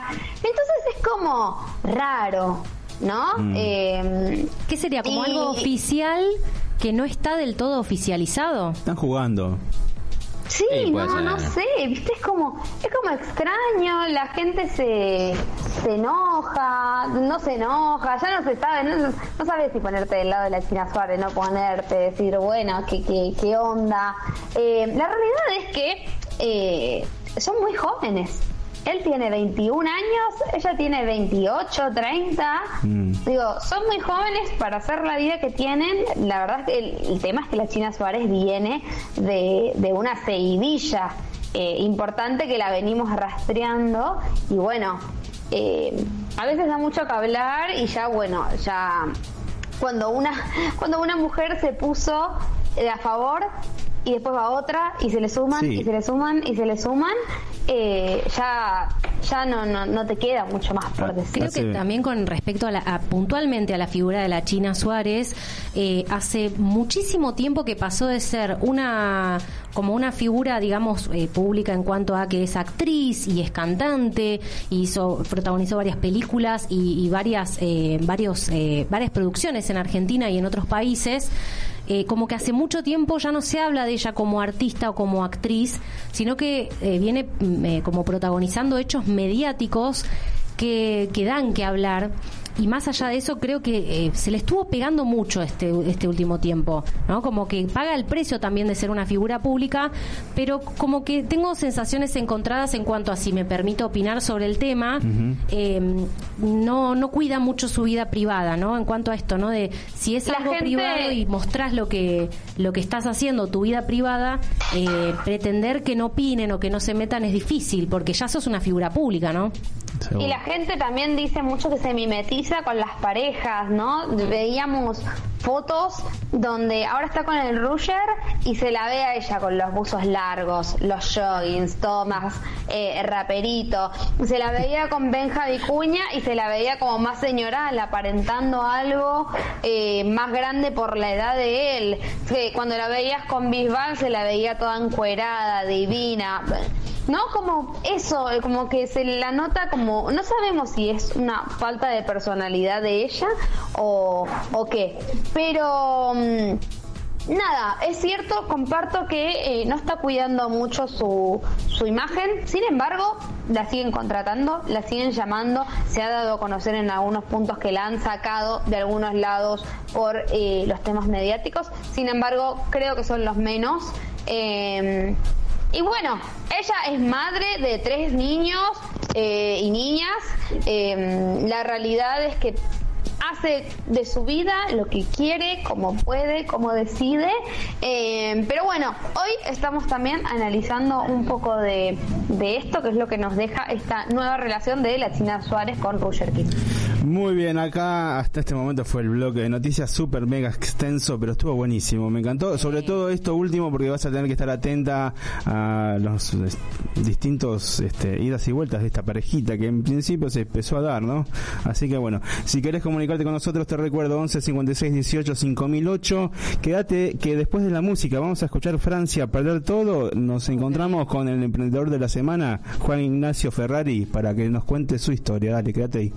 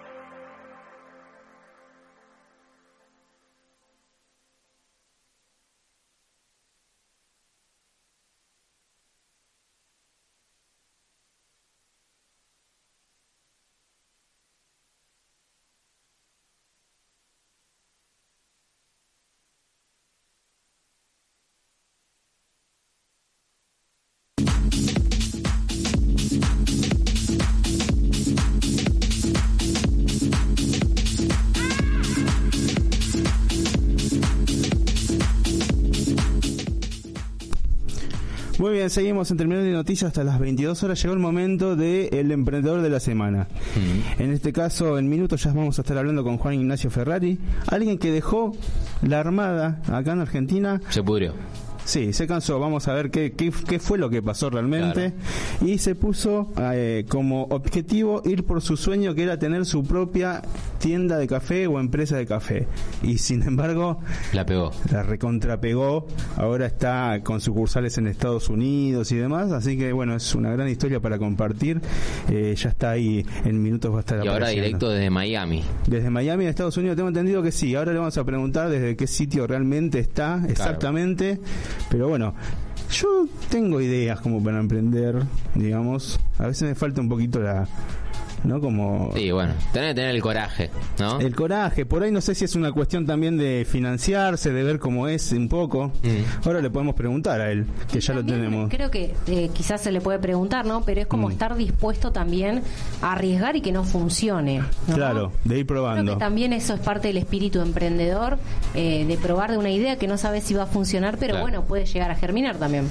Seguro, seguro. Ahí ya lo estamos viendo a Juan Ignacio Ferrari que está, este, no sé qué hora será en Estados Unidos donde esté, creo que está en Miami, no sé si, si es así, si estoy en lo cierto. Juan, ¿cómo te va? ¿Qué haces, Martín? Un placer. Un placer para nosotros, muchas gracias por estar en esta sección. Este, contanos un poco de dónde estás primero, a ver. Dale. Es, estoy en. Che, ¿Me estoy escuchando así con retorno? Eh, ¿Puedo hacer algo para que no pase? O? Creo que ahí estás bien. Yo Va, te escucho bien. Te escuchamos perfecto. Sí, sí, no sé si a vos- nosotros Bueno, no importa. podemos ajustar algo ahí, te lo vamos a ajustar. Eh, No, usted lo escucho perfecto. Estoy en Weston, Sí. que es como di- decir, digamos, vivir en Pilar respecto a Capital. Mm. Sin tránsito 45 minutos, con tránsito andás a ver. Y, y es una hora menos, siete y media. Eh, son las, eh, las, ya le digo, porque Ocho, ocho las y, 8 y, y- ocho y 10 de la noche. sí. Con- a ver, a mí lo que me fascinó un poco que te han hecho muchas notas ya en otros medios y los títulos que yo leí son siempre más o menos dejó la Marina. Contame un poco tu historia bueno, porque fue un cambio gigante. Son un poquito grande, pero sí, es verdad, cuando yo cuento la historia siempre se suelen enganchar en esa parte por Mm. el tema de, de la reinvención, ¿no? Sí. Que, que está bueno, que la- yo siempre la recomiendo para el que no esté plenamente contento con lo que hace. Y bueno, siempre van por ese lado, porque realmente es un giro, giro importante el que di yo, como tantas otras personas. Pero sí, soy, tuve 11 años en la Armada, mi padre es marino, así que me crié, digamos, en el, mundo- en el ambiente este. Ujú. Después entré, fui muy feliz, estuve muy orgulloso. Llegué a ser miembro de las Fuerzas Especiales de, de la Infantería Marina en Argentina, cosa que, me, que no es fácil y, y también estaba muy contento, pero un día sentí que iba por otro lado y en un de la noche a la mañana y en 10 años eh, aquí estamos. Y esa historia que, que vos eh, traes ahora como un sueño, ¿era algo, un legado familiar? ¿Se te ocurrió en el momento? ¿Cómo fue? No, la, bueno, qué sé yo, viste que después cuando empezás a unir puntos para atrás, eh, Mm. Mi abuelo era el, fue el, el emprendedor de la familia, que en ese momento no se llamaba emprendedor, era comerciante. Claro. Nada, llegó a tener tres locales, era muy bueno vendiendo y yo de chico en los veranos era en Adrogué, en zona sur de Mirá. Buenos Aires. No sé dónde están ustedes, dónde están, en qué zona. Acá estamos en Capital Federal, en la zona de En Palermo. Palermo, Ahí, en Palermo. Bueno, mis abuelos, ambos, paternos y maternos, eran de Adrogué. Y yo pasé muchos veranos ahí en, en la tienda, como le decía él, donde la época donde había mucho consumo y para Navidad se hacían colas y volviendo paquetes con mis primos. Y ahí algo, sin, sin saber, empecé a aprender en la parte de, de- Era un gran vendedor, mi abuelo. Pero después no, nada que ver. Mi viejo eh, marino también, cero emprendedor, eh, obviamente muy exitoso en lo que él eligió pero mi mamá más docente y mis hermanos ninguno, todos eh, corporativos o, de empresas y, y yo marino y después eh, emprendedor y sí, como decían recién, eh, tomando riesgos, eh, apostando que las cosas sucedan, haciendo que las cosas sucedan, ¿no? Porque a veces eh, opciones para rendirte tenés todos los días en esto de emprender y como decían recién, eh, miedo al fracaso y la, la realidad es que posibilidad de decir fracasé, me voy están todos los días. Entonces Claro. ahí es donde creo que, que la- el gran diferencial es eh, no en las personas, no en los equipos. A mí me gusta decir que somos un gran equipo nosotros, ya no es una aventura personal y, y en los equipos que van para adelante y, tienen resiliencia, creo que está la diferencia entre como decían ustedes, la pegó, pegarla, bueno, falta mucho, pero, pero sí, vamos bien. Y con respecto a, a esto que compartías, ¿no? De cuándo fue el momento que vos decidiste lanzarte a, a tu emprendimiento, ¿cuál fue como la pregunta o el disparador que te llevó a generar ese quiebre de pasar de una idea a la acción? O sea, ¿qué, qué fue una pregunta, fue una respuesta, fue un impulso, una imagen? Gracias, gracias a la, la vida eh, tuve un jefe que me, me empujó a irme cuando yo tenía el, el- yo había hecho un viaje acá a Estados Unidos, a investigar el mercado, ya tenía la idea, tenía no tenía nada de detalles, pero ya tenía la idea. Y tuve un jefe que, que me buscó y me encontró muy fácil. Y, y por tener ya ese disparador dije me voy, me voy, me voy, quedé en la calle y dije bueno listo, ahora tenés que hacerlo. Pero el famoso algún día eh, no llega nunca. Yo tuve la, la gracia, y algún día se lo voy a agradecer a ese señor que, que me invitó a la calle para poder ir por esto y no me quedaba otra que ir para adelante. Ya tenía tres hijas, no tenía ahorros, no me sobraba nada, y pero tenía un deseo ardiente y una idea de hacer algo y ya sabía qué puntualmente. Entonces, bueno, ahí obviamente me dijo, volvé, volvé, no, no vuelvo, no vuelvo, y aquí estamos. Eh, pero la realidad es que no sé qué hubiese pasado, eh, como tantos sueños que se quedan ahí en, en el, Tal cual. eh, en el corazón de las personas cuando no tenés esa posibilidad de, de, es- de- de decir no me queda otra que ir para adelante. Mm. Juan, yo lo que más me llama la, la atención o preguntarte es eh, cómo viviste estos dos años, tanto de, de pandemia, en que eh, imagino no podías vender o nadie se animaba a salir a la calle, estaba este miedo ¿no? de, de- de no salir. Eh, ¿Cómo sobreviviste este estos dos años que la verdad fueron bastante duros para, para muchos emprendedores, como vos decís, ¿no? Bueno, en ese momento nosotros en Buenos Aires, hoy estamos abriendo, si todo sale bien este año, el local 6 y 7 en Buenos Aires. En ese momento teníamos dos locales de Alex, la cafetería, y un proyecto que se llamó The Bakery by Alex, que era una panadería que después vendimos. Entonces ahí nos apalancamos sobre la oportunidad de que las panaderías eran esenciales, creo que se llamaba en ese momento. Entonces llevamos la máquina de café ahí, y pero obviamente los empleados no querían saber nada. eh, así que ahí los socios nos arremangamos y yo me puse de nuevo de barista a hacer café, otro de delivery. Y yo me acuerdo el terror que tenía de que en el barrio mi local sea el que lleve el virus, pues decía, no, de eso no se vuelve, nos van a... Y bueno, viviendo con, tirándole alcohol en la cara a la gente y la- las cosas, pero salimos con, bueno, perdón, yo ya había empezado el proyecto de entrar la marca acá, se frenó todo, y bueno, eh, entre lo poco que se podía vender y estar en casa, eh, ahí creo que volvimos, bueno, salimos de la cuarentena con cuatro locales en Buenos Aires, reactivando el proyecto de acá, como que nos sirvió para bajar un cambio y eficientizar ¿no? todo el proyecto, tanto acá como allá. Vos, vos, eh, Pero sí, obvio. Sí, primero eh, pusiste tu, tu local de café en Estados Unidos y después lo trajiste para acá. No, no, revés. yo hago un viaje a Estados Unidos a conocer unas marcas de acá, vuelvo, ahí este jefe me invita a ir por mis sueños y ahí como no tenía un mango, eh, dije, bueno, ok, ¿cuál es la...? Yo ya tengo un concepto de marca definido, pero no tengo la plata ni la experiencia, entonces ahí le decidí, técnicamente se llama mínimo producto viable, y yo dije, ¿qué hago sin plata? Y, y puse un food truck de café. Ah, ahí va. Creo que fue el primer proyecto serio de, de café así en un track en Buenos Aires. Había algunos dando vueltas antes. Y ahí logro meterlo en la Universidad Austral en Pilar, en el campus, porque iba a ir Starbucks. Entonces dije, ok, listo, cuando llegue Starbucks? En seis meses, dame eh, hasta que llegue para poner un food truck y bueno, y ahí vemos. Y ahí arrancó la marca y, y bueno, de ahí después tomé una pésima decisión que, al, que vi- viendo la, a la distancia me sirvió muchísimo, que fue tomar la concesión de un barrio cerrado. Puse a vender milanesa con papa frita, pero con una máquina impecable italiana. El café era rico. re- mm, no sabía nada, aprendí a los golpes gastronomía y cuando pasé ese año y pico, ahí logré ese local que justo están pasando, es el primer local que también eh, junté algo más de plata y, y yo soldé la barra, yo pinté, yo hice la plomería, la- mis hijas me ayudan a pintar, De mi todo. mujer. Y- Ah, jugaste en toda la cancha. ya se- las mesas se abrían, me acuerdo con la gente, y se caían. Ese es un video de una de las franquicias. Hoy tenemos, bueno, cinco locales y estamos abriendo dos más en Buenos Aires. Y después eh, viene la posibilidad de, de, de abrir en, en- la idea de abrir en Miami, que con, con un inversor, una idea que no se dio, pero ahí me quedó la idea pendiente y dije, ok, vamos a, hacer que suceda.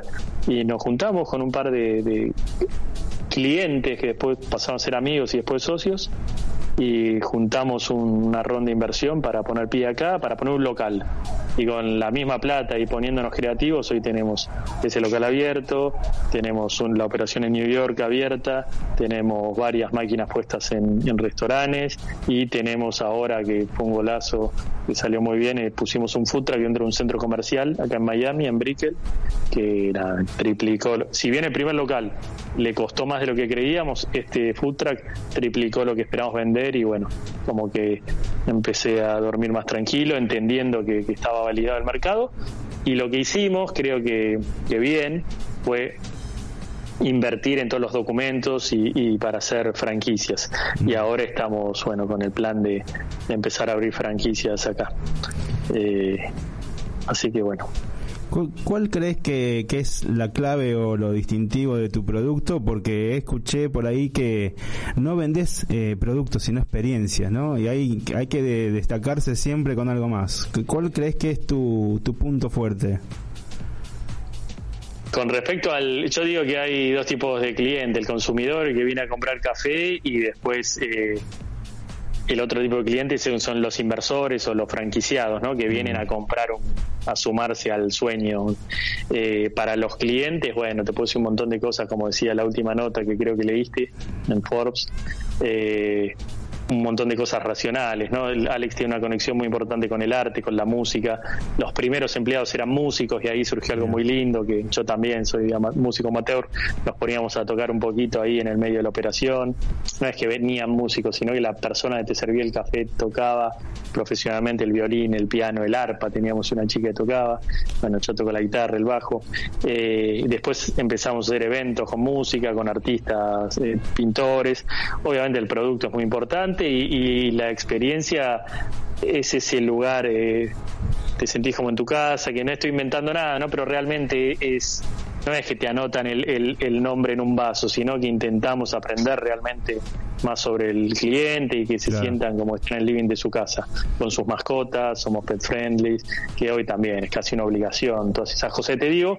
Entonces, si vos me preguntas cuál es el gran diferencial, como decía en esa nota que salió hace poco, para mí es este esta locura de pensar en hacer un- algo enorme y bueno, apuntar a, a las estrellas para llegar a la luna, ¿no? Y eso es lo que llama la atención. La gente se, le gusta sumarse a, a- locos que, que van a intentar hacer cosas grandes, ¿no? Puede, puede funcionar o no, pero, pero jugar a, a no perder, eh, jugar a, a lo justo es jugar a no perder. Nosotros jugamos a intentar ganar. Vos puedes salir o no, pero creo que el mayor diferencial de Alex es esa locura controlada, ¿no? Porque obviamente tomamos decisiones pensadas, pero decir, che, ¿por qué no? ¿Por qué no podemos crear una marca enorme, global? Y en eso estamos. Algo que, algo que se escucha eh, tanto bueno en lo que vos nos compartís desde tu experiencia como en muchos emprendedores es que está cambiando también los paradigmas eh, laborales, esto de bueno el emprendedurismo, el mundo del emprendimiento, en cuanto a que es diferente la dinámica de tener una, un trabajo en relación de dependencia, donde quizás las tomas de decisiones es distinta, a poder tomar la posta y eh, poder llevar cada uno un liderazgo distinto, ¿no? Donde el liderazgo te genera la conciencia de servicio, ya sea que sea un producto o un servicio. ¿Cómo, ¿Qué aprendizajes tuviste en este proceso? No, eso que dijiste vos es así. La verdad que la cultura de servicio está como que se fue perdiendo, ¿no? Con las generaciones. Sí. En la época de la gente más grande que nosotros era todo el Cumplir servicio. un horario, tener un sueldo fijo, ¿no? Como Sí, sí, no, no, eso por un lado, pero yo te decía con respecto a esto, que realmente si vas a emprender tenés que tener ese esa cultura de servicio, que no, que lo haces por obligación, sino que realmente lo disfrutás. A mí, yo cuando, y ahora volví, ¿no? Porque cuando uno lleva el negocio fuera, es como que te das un baño de humildad y volvés a retroceder varios casilleros y empezás de cero. Pero en Buenos Aires, al principio, yo fui el primer barista, el primer eh, mozo, limpiaba las mesas, y la verdad que lo disfrutaba, porque realmente en mi lugar, eh, sentir que la gente le estaba pasando bien y todo eso, eh, lo disfrutaba. Entonces, si realmente uno dice, no, entro al mundo del café porque es buen negocio, porque el margen es bueno, no, no, si no, realmente no, no, no le pones eh, cariño y pasión a lo que haces, no funciona. Y respecto a lo otro, sí, yo, de hecho, yo tengo un programa de radio, somos colegas, acá en. Estados Unidos, un programa online. Te iba a preguntar eso en- en- Viene de un podcast que, que empecé, creo que en cuarentena, por lo, lo anterior, que se llama Hacelo. Que viene de una frase que me dijo mi mujer cuando le dije, yo estaba en la Marina y le dije, me voy de la Marina, voy a conseguir un trabajo en Buenos Aires, voy a hacer una maestría en negocios y voy a crear mi propia empresa, y me, me dijo, hacelo. Y bueno, y es lo que yo le digo a todas las personas que te dicen, yo algún día me gustaría, me dedico a esto, me va bien, pero me encantaría hacer tal cosa, y hacelo. Pero no, que me da miedo, y hacelo con miedo. Entonces, eh, yo soy un convencido de que vinimos al mundo a, a intentar trascender y a, y a dedicarnos a, lo- a algo que nos apasione. Y si nos, primero definir qué es. Y una vez que lo tenés claro, bueno, eh, tragar saliva y, y hacerlo. Pues dicen que las personas cuando llegan a una elevada edad no se suelen arrepentir de lo que hicieron mal, sino de lo que no hicieron. Entonces debe ser horrible pasar por, por el mundo habiendo querido hacer algo y que por miedo no lo hiciste. Porque ¿qué era lo peor que te podía pasar? Seguro. Aprender funcione. y aprendes. Claro, sí, y la sí, sí. siguiente vez te equivocas mejor. Mm. Nosotros acá en, en nuestro programa tenemos una sección que se llama eh, Flasheamos Cualquiera, en la que literalmente flasheamos cualquiera. Y a veces que traemos temas en los que eh, nos permite, bueno, divagar por un montón de cosas. Y hoy, por ejemplo, es el sueño más raro y qué seríamos en otra vida. Pero yo te la voy a cambiar la, la temática y te voy a, a preguntar qué sería de, de tu vida si no hubieses tomado esa decisión y lo que, y lo que te decía eh, de esto de hacelo. ¿Qué serías hoy? ¿Dónde estarías hoy? ¿Te lo pusiste a pensar en algún momento? Sí, obvio, porque lo tengo clarísimo, porque mis grandes amigos de la vida son mis compañeros de la Marina y los Mm. veo dónde están ahora, con qué jerarquía están, qué tipo de, de labores hacen, eh, dónde están viviendo y que lo tengo clarísimo. Si yo no hubiese, primero que sería sería un muy mal marino porque no fui muy bueno mientras quise estar ahí. Claro. Exacto. Eh, una vez que vos te querés ir, y esto me lo dijo el jefe que tenía, el jefe de mi jefe que tenía cuando me fui de la Marina. Dije, uh, este viejo me llama y me va a querer convencer de que me, de que me quede. Claro. Y la verdad que tuve una charla de una hora y media donde me dijo, la verdad que me da, no me gusta que te vayas, eh, haces bien lo que haces, eh, te- te- te- pero te tenés que ir. Una vez que irse de la fuerza se dice irse de baja, es una forma de decir Mm. renunciar. Una vez que te pique el bichito de la baja, te tenés que ir por vos y por los que se quedan. Porque ustedes verán, o no sé, o en una empresa habrán pasado donde estaba siempre el típico mala onda que Sí. Uy, está, no, no, esto es una porquería. que claro. Bueno, flaco, andate, andate o no jodas más. Claro, pero- dificultas el trabajo a los demás. Sal, queremos quedar. Claro. Entonces, a mí nunca me gustó eso que en la Marina te decían, ah, que esto es toda una porquería, que nos pagan poco, que esto, que no me valor. Bueno, pues andate o callate la boca. Mm. Pero yo estoy contento en este momento, no me molestes, no me Claro. intoxiques, como se dice ahora. Mm. Entonces, si queremos compartirle esta experiencia o que otros se puedan animar, ¿cuáles son tus eh, principales puntos eh, para compartir? Obviamente ya uno lo dijiste, hacelo. Claro, esa es clave. Las otras que se de buena gente, evidentemente. Sí, obvio, el tratar de buscar personas complementarias y en, y en la mayoría de los casos mejores que uno en cierta, en otros aspectos. Yo soy muy bueno creando y pero no soy bueno operando o administrando. Entonces, tanto en Argentina como acá, que bueno, los socios argentinos también son socios acá, pero sumamos más gente, me rodeé y bueno, el- el- lo difícil o el talento está en convencerlos de que de que yo, mi socio de Argentina, con es mi mano derecha más que nada con la operación de Argentina, renunció, era director de una multinacional y renunció en diciembre pasado, que obviamente es una responsabilidad. Él me dijo, esto lo hago porque quiero, Claro. vos no sos... Y ahora es responsabilidad de los dos que esto funcione, pero no, no es tuya, tranquilo. Pero, pero sí, él... Y él siempre dice una frase, Fernando se llama, que dice, las personas que nos trajeron hasta este exitoso punto no tienen por qué ser las que no- las mismas que nos lleven al siguiente nivel. Entonces, yo por eso ahora estoy haciendo lo que hice bien en Buenos Aires y probablemente en un tiempito voy a tener que correrme de ese rol y buscar otro, ya sea o abriendo otro mercado o quedándome como eh, con la cultura de la empresa, pero me, pero ya y yo si me cuanto más sea grande el Excel menos me, me divierte y, y- y peor lo hago, ¿no? Porque no me gusta. Bueno, que, eh, contanos un poquito, ya agradeciéndote tu tiempo, eh, de qué se trata de tu radio, los podcasts, eh, sos bajista igual que yo. Obviamente, yo soy recontra humilde, tranqui, en casa, a veces No, por ahí alguno. eh, yo- no, no, yo tuve mi época un poquito más, era así como me ven eh, militar, todo, yo era bajista de bandas de punk rock en los No. 90. Ah, qué bien. el contraste que, que metió ahí. Eh, muy ramonero, eh, tengo varios recitas de Ramones, mi mujer también, mi familia, tres hijas, dos perros, pero bueno, Mm. eh, la, prestándole un disco de Ramones y, y yo tocaba en, en varias banditas ahí del, del under y un día me fui a la Marina y hasta seguí tocando tanto en la escuela de la Marina eh, armé bueno ya, había una banda armada y me sumé eh, y después también y después pasé un poco más a la guitarra electroacústica y ahora volví al bajo eh, creo que en cuarentena también son de esas cosas buenas que te da la cuarentena no yo tocaba al bajo bien abajo tipo Ramones con púa Claro. y ahora le, le trato de dar un poquito más de nunca nunca eh, tomé clases acá hay un amigo que es muy amigo de, de uno de mis socios y bueno yo me hice bastante amigo que es una pareja de, de- en- viviendo en Miami que son Guille Badalá que es el histórico bajista de Fito Páez que crack. después ah, tocó con Chayanne, Diego Torres, Fonseca, toda la movida esta de Miami, y su mujer que es Nerina Nicotra, que era la histórica bajista de Flaco Espineta.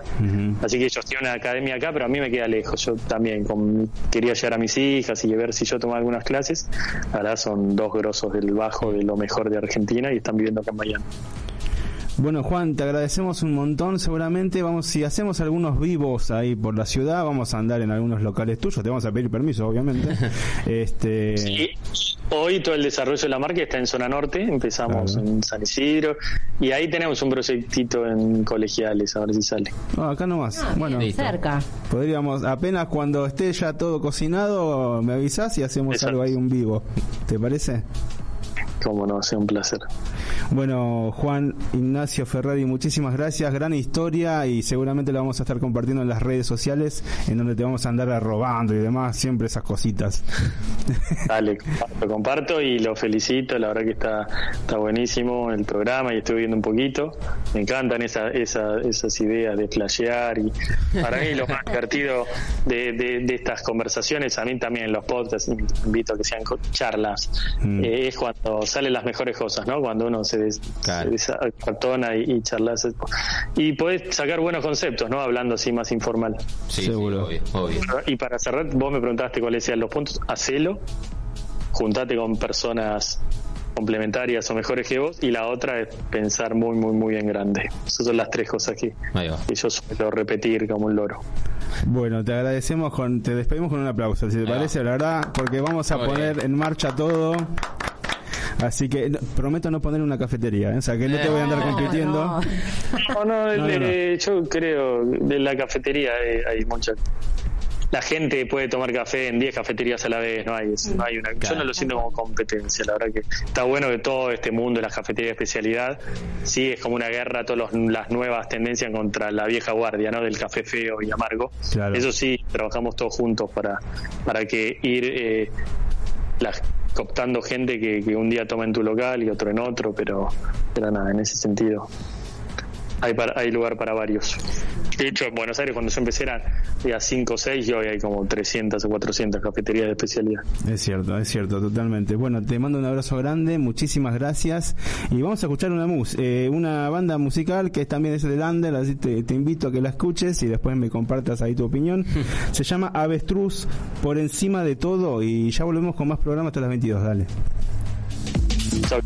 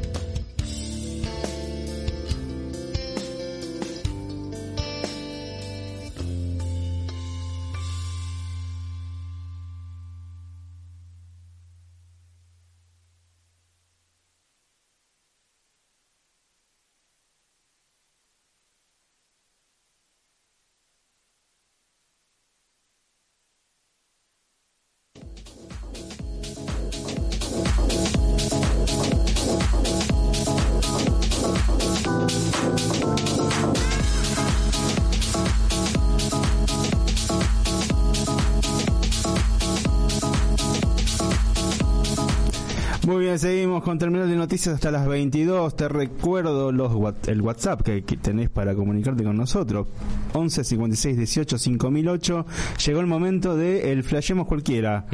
Eh, te comento acá, Yami. Eh, no, otra vez no lo voy a hacer. No lo va a Ya hacer a- porque cal- es, viste, es como muy intimidante. Ah, pensé que- No, no, no, pero bueno, en, en esta ¿Hay algún sección. protocolo? Sí, este, acá no, no es tema de barbijo ni nada. Bien. Sino es como que hay una presentación especial que es cantada. ¿no? Ah, me gusta. Diciendo el flashemos cualquiera, generalmente a lo, este, no sé, A lo ¿qué podés fan de Tini el fin de semana. Claro, a fan de- sin, sin las. Sin gritos. Sin los gritos, pero bueno, generalmente lo hace Facu. Sin grito, llanto ni moco. Eh, es mucho pedir. Estás pidiendo mucho igual, ¿eh? Pero bueno, no sé si. Acá, bueno, justo la que fue a ver a Tini es Anita y está en la casa. Podrías arrancar vos este Ay, a bloque. ¿no? Con el gritito tinis- tinístico. Tini, Tini, Tini. Les digo que no estaba escuchando absolutamente nada porque estaba muteado. Nada, bueno, te comento. No Te, lo- sé. te lo- te comento que. Repítanme. Sí, que te estábamos mandando telegrama, justamente. No, mentira. Eh, ah, bueno. Ay, no. No, viste, le comentaba a Yami para que se ponga un poco en autos esto de lo que es el Flashemos Cualquiera, que generalmente lo abrimos cantando el nombre de la sección. Bien. Ahí va. En este caso, como está el recital del Tini muy cerca y vos fuiste una de las que fue a cubrir eso, eh, te invito a que hagas una especie de tinista, cantante, anunciante de la sección. Están listos. Nada más, eso Dale. era. Dale. Te tenés que Ustedes, dame el countdown. 3, Dos, 2, 1, va. ¡Flashemos cualquiera! No. Bien, me gustó. Muy ¿eh? bien, espero Llenó que... tres Movistar Arena. Me gustó, lo dio todo, lo dio todo. Llenó tres Movistar con arena. Sí. Pero este, espero que los eh, elementos eh, digitales o lo- los No teléfonos tengan explotado. garantía en casa, porque acá yo lo- me explotó el cerebro. ¿Se pero puede bueno. hacer tipo como una presentación de YouTube de tutorial? Sí, ¿por qué no? ¿Por qué no? Estaría bueno. Claro, por ejemplo, si se llama Flashemos, el- el- la sección se llamaría Flashemos Cualquiera. cualquiera. Sería, Hola amigos de YouTube, en el tutorial de hoy vamos a ver el tutorial Flayemos cualquiera. Bien, bueno, eso Bueno. te lo, ¿sabés cómo? Te lo vamos a usar de acá. Porque, que porque viste que los tutoriales de YouTube son falsamente enérgicos. Desterrado. Claro, como que encima con lo, lo, locuta, loquendo, ¿viste? Tipo Claro. una máquina. Mucho, sí. claro. Es un montón. En este caso, eh, vos lo estabas diciendo recién con el emprendedor. Sí. Eh, El Muy buena la charla con el entre Estuvo No me olvido que me echaron del Eh. Zoom, pero me pareció muy buena. No, fue una cuestión de técnica y para también apreciar un poco más la- las imágenes y la foto que teníamos de él. Pero estuviste presente siempre. Siempre, Siempre en nuestros corazones. En nuestros Me gustó mucho, me gustó mucho su historia, me gustó mucho lo que dice. Mm. Bueno, Terminante Noticias no deja de ser un gran emprendimiento también, ¿eh? Exacto. Eh, tiene Sí. su lado Descafeinado, pero es un emprendimiento igual. Emprendimiento en comunicación. En este caso, en el Flashemos Cualquiera, eh, hablamos del sueño más random y qué ¿Qué sería sería? de, de En nosotros otra- en otra vida. Yo no sé si tendría otra vida, porque yo vivo esta como si fuera la única. ¿No crees en la reencarnación? Mm, No sé. Si, viviera, si vivieras en Oriente o en Asia, puede ser. No, a veces me pasa que fui por primera vez a algún lugar y yo sentí que, que ya lo conocía. Entonces dije, por ahí es de alguna vida Claro. pasada. Pero no no puedo precisarte qué, es- qué hubiese sido antes o que hubiese sido... ¿O qué serías? o qué ¿Qué, te, sería qué te gustaría mañana. hacer en otra vida? Eh, un cóndor. Y Bien. volar por Literal. ahí, onda así, que no me jodan, sin celular, sin, sí, sin bolsillo para el celu, nada, ¿viste? Andar libre. Libre por las Libre. alturas. Solitario también, ¿eh? Tal cual, y sí, hoy, hoy, hoy por hoy ni, ni Tinder Claro. tengo. Así que... Ok. Mejor solo que me acompañado, diría el No, cóndor. no, Lo que pero yo en mi caso... cuando, cuando pensamos en Playemos Cualquiera, era de, eh, Cambió de que lugar. Marvel en la Sí. última película Cambiaste de dice... eh, Se está teletransportando. ¿Dónde está ahora? Claro. En el baño. Está en el... eh, claro, estoy en la pieza. se escucha la cadena ahora. Eh, que decíamos que Marvel lo que dice ahora es que cuando vos soñás, eh, vos te estás viendo reflejado en tu otro multiverso. Esa es como Ah, la versión ok. de Marvel ahora de cuando vos soñás. ¿Sería Entonces por eso recuerdo? queríamos buscar el sueño más flashero y que seríamos en otra vida, por ejemplo, en otro multiverso. Todo muy Doctor Strange. Bueno, no sé si ustedes, pero a veces uno tiene eh, un recuerdo o un sueño recurrente. Cada tanto soñás lo mismo. No sé Sí. si les pasa a ustedes. A veces pueden ser pesadillas también, no sé si les pasa. Sí, sí. Que cada tanto tienen la misma pesadilla. Sobre todo cuando hay algún ex dando vuelta, ¿no? Te agarra un psicólogo a este programa y hace un Yo Ay, tengo- lo hace, pero Yo tengo dos, uno que es medio pesadilla y otro que es un sueño sí real. Digamos, yo me imagino, el buen, el lindo es que me imagino tocando en vivo. en River. Eh, no, no te preci- no, no, pero con gente, Ah, digamos. claro, ahí. Este, ¿Y la pesadilla? la pesadilla es, es como que cuando duermo me caigo y, lo- y me despierto. feo Eso, por favor. Y es de posta, ¿eh? Me Sí, despierto sí. en serio.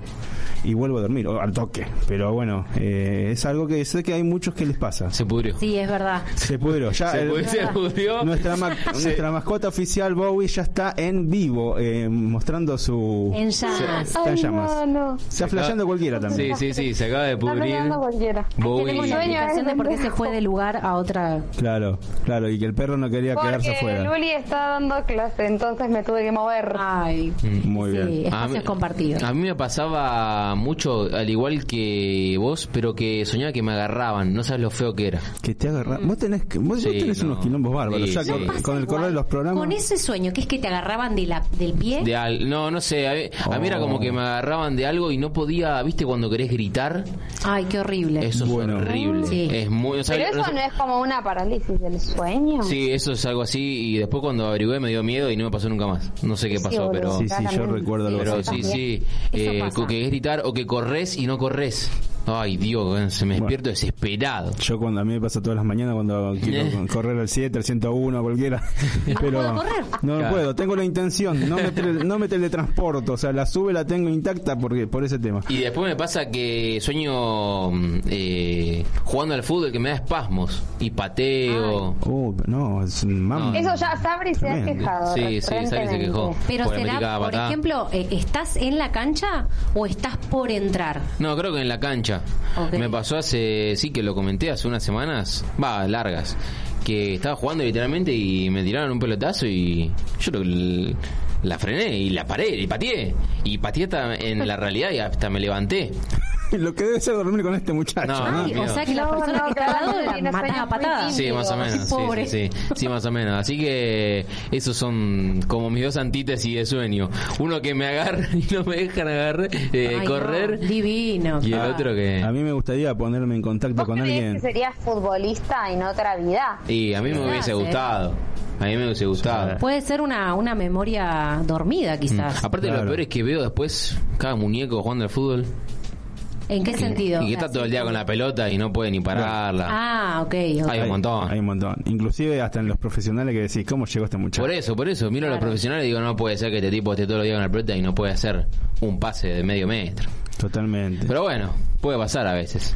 ¿Vos te- tenés algún este, sueño algo? Sueño recurrente tengo dos. El primero no son muy lindos igual. Y los, los sueños lindos no los recuerdo, es la vida misma. Es verdad. ¿Viste cuando te soñaste algo hermoso que tenés toda la sensación en el cuerpo linda así? Y me despierto y quiero recordar y no puedo. Es cierto. No puedo, Horrible. Los sueños lindos no los puedo Qué bronca recordar. porque vos lo querés contar y no te acordás. Sí, aparte es como recordar y sentir que lo revivís, ¿no? Y bueno, Sí, no, no, sí, sí, no sí. sucede en mi caso. Pero dos sueños recurrentes que tengo. El primero es como que me están persiguiendo Mm. unos tipos. Los de la FIP. Los- puede ser lo de la FIP, Ojo. quizás, puede ser, ojo. Por los aumentos financieros. Y llega un momento que hay un como un precipicio, y Mm. no tengo no tengo escapatoria y me tiro y me despierto justo cuando me estoy por estampar contra el piso. No, qué locura. Justo. Claro. Tipo como... Es el momento, ¿no? ¿Cómo es el, eh, la canción de las dos chicas que... De Thelma y Louise. De Thelma y Louise. Ay, horrible. Que se Es la sensación de que me voy a dar la cara contra el piso y, me despierto te de golpe. despertás eh, con mal, digamos. Con la sensación de que estás, o sea, incluso con esa sensación de vértigo, ¿no? Que horrible. Uy, qué bajón. Es horrible. Un psicólogo. No, bueno, pero hay gente que analiza o estudia los, los Sí, sueños sí. y te dan un porqué, hay como un cierto tratamiento. Me da como cosa igual que analicen el sueño, porque es algo que no puedo controlar. Yo no puedo controlar lo que Claro. sueño. Mm. Y es difícil que te analicen sobre algo que vos no podés como incluso a veces entender, ¿no? A veces me parece que uno no quiere saber mucho. No sé. Sí, bueno, obvio. Yo he tenido uno que siempre me imaginaba yo viajando con una mujer sin rostro claro, digamos, es como una, una sombra de mujer acompañándome a mí en, en un auto viajando hacia, no sé, unas vacaciones, Ah. llevando unos mates. Yo hasta el momento sigo soñándolo cada tanto, pero esa mujer no tiene cara, Y digamos. capaz ya va a llegar. Claro, no Eh, no sé, algo. Claro, está avisando. Capaz está a punto de llegar, ¿eh? Y bueno, tendré que ponerme a En Happen marcha. o alguna. Y sí. Pero bueno, este, bueno, eso, eso a veces me da como para consultar a alguno que sepa, ¿no? Mm. Y Me después hay veces que... A mí me da miedo, sí, a mí me da miedo. Sí, un poco sí. Porque a veces yo tengo sueño que está el pibe de Valderrama y al lado está Harry Potter. es verdad. O sea, Claro. Ya una fumanchuda. Y, y, de- y después viene, qué sé yo, Tini, Tini, Tini, Tini, tira un centro y cabecea Harry Potter. Y Anita, ¿vos qué tenés? ¿Alguno que, que, que sueñes de vez en cuando o, o algo así? Mira, con ese sí. Eh, Con, con el perro, por ejemplo, con, un poco Mowie. Sueño en, en dejar a Bowie, no sé. Tirada en alguna mentira, queda muy. Eh, mira, yo su- sueño muy recurrentemente que hago magia.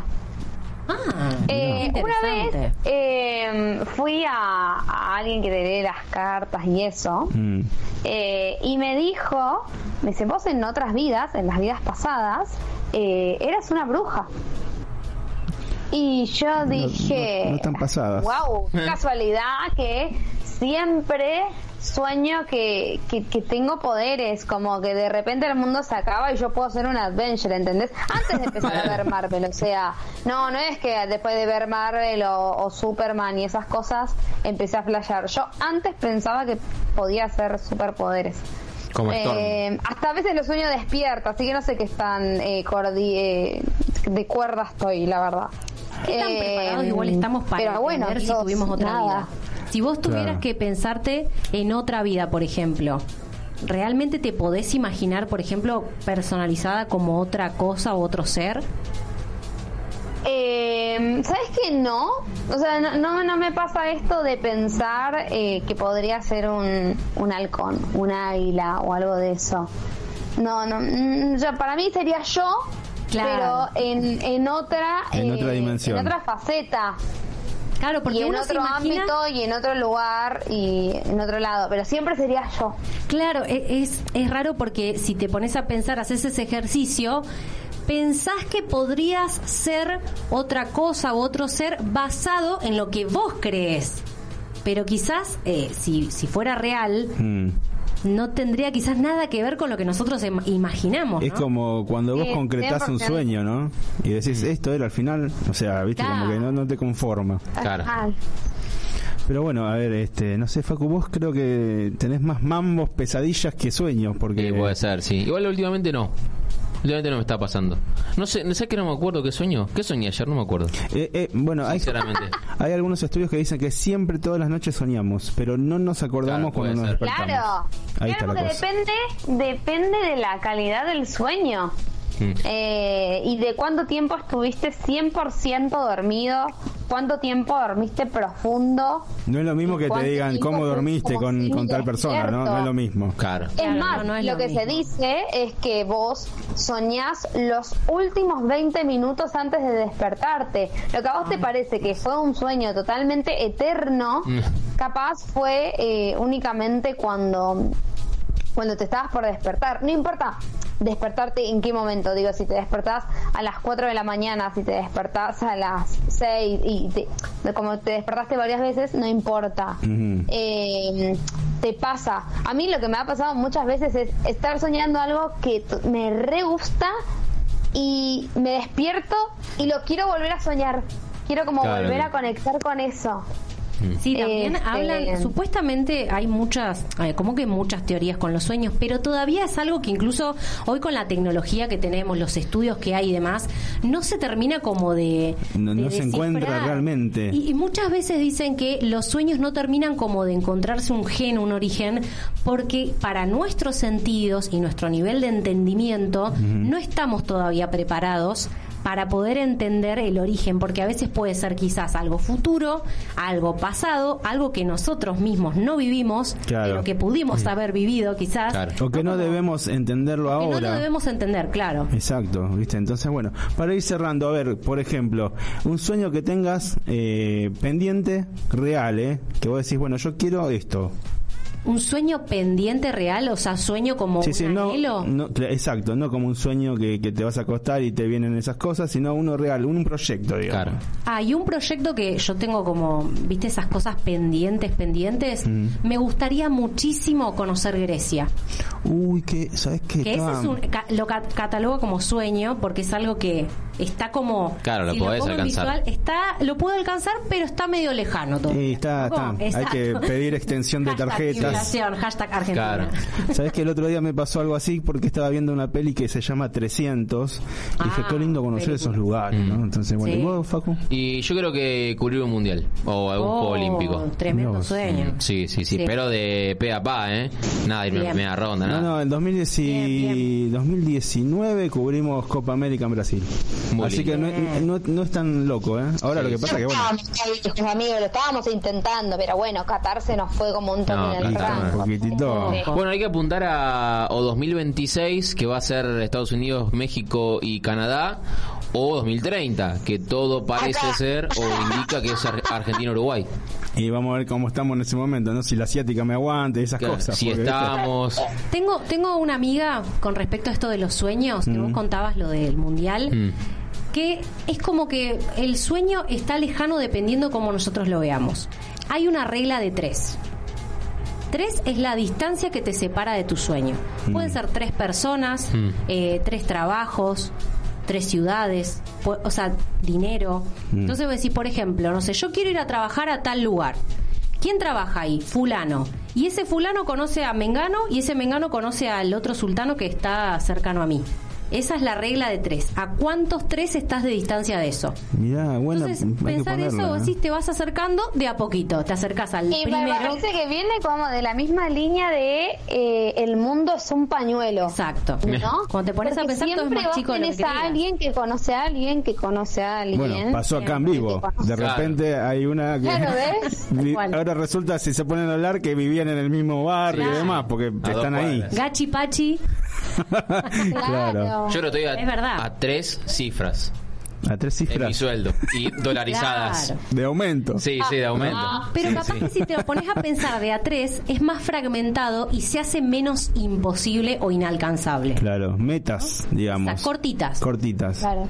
Sí, Puede ser. eh, Es un buen que- inicio. Sí, es algo también, un desafío mental, ¿no? Ir Bien. acostumbrándose a esas cositas Porque a parciales. veces en nuestra cabeza las cosas están más lejos de lo que creemos. Mm. Sí, sí, seguro, ¿No? seguro. Y más cuando tenés este valero que es una cosa de locos. Pero bueno. Eh, hasta acá fue el Flashemos Cualquiera. La verdad, bastante como. En otro fue como para chiste. Este fue reflexivo, ¿no? Sí, sí, Me voy de acá fue con una algo. mesa como de soñadores Bueno, a veces nos ponemos Claro. en, mood. Claro. Soñadores Anónimos, buena, buen nombre, ¿no? Pero bueno, sí, sí. claro. 0800. Para un emprendimiento. Sí. Bueno, Hablando vamos. emprendimiento. Claro, viste. Eh, bueno, vamos a escuchar una banda que me quedó colgada del, del bloque pasado. Bueno, la, la quiero escuchar. Y después venimos con las redes y la despedida. Eh, se llama la banda Boedo, como el barrio. Ahí va. En este caso suena Personas Planetas en vivo en Terminal de Noticias.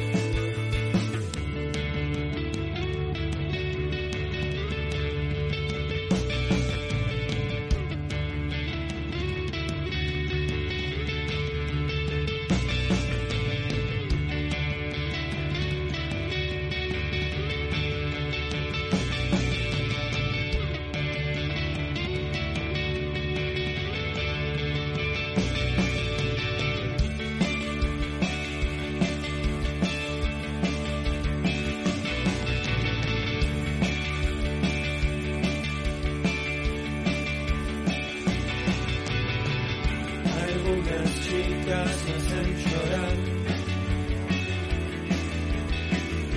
Algunos chicos me hacen llorar.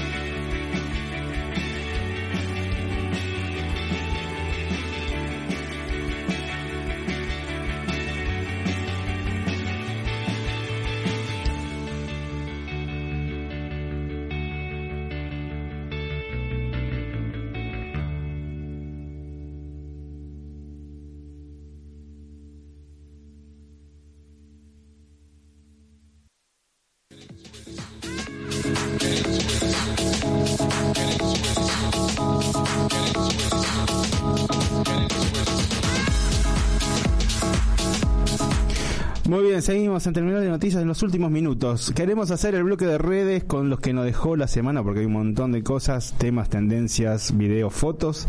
En este caso yo traje uno y quiero arrancar con este porque es necesario que lo escuchemos. Le digo a Anita también que está ahí, a todos. Hay que escuchar. Hay que escucharlo. Es un video que nos puede pasar a todos, es una situación bastante border y que a más de uno le pasó, aunque no quieran reconocerlo, vamos a escuchar y mirar, imperdible.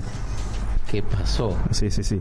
¿Qué habrá pasado? Y bueno, eh, son cosas que... Creo que me adelantes algo, por lo menos. Algo mínimo, mínimo. Sí, vos- bueno, eh, por ahí Yami no me conoce muy bien, pero vos sí, digamos, me puede llegar a pasar a mí tranquilamente. Te puede llegar a pasar. Oh, pero a vos te puede pasar de todo. No, no, bueno, pero bueno, No justamente... sos parámetro, te juro que no. no soy parámetro de nada, absolutamente es cierto. Desde, Es muy desde bueno, cualquier no cosa, parámetro. lo que me- más te imagines. Pero de esto que vamos a compartir ahora, fíjate, vas a ver, escuchen atentamente, ahí todos. Ponte adelante. Ajá. Ya, dale, yo voy llegando, ya voy llegando, ya voy llegando. Ahorita llego. ¿Qué pasa?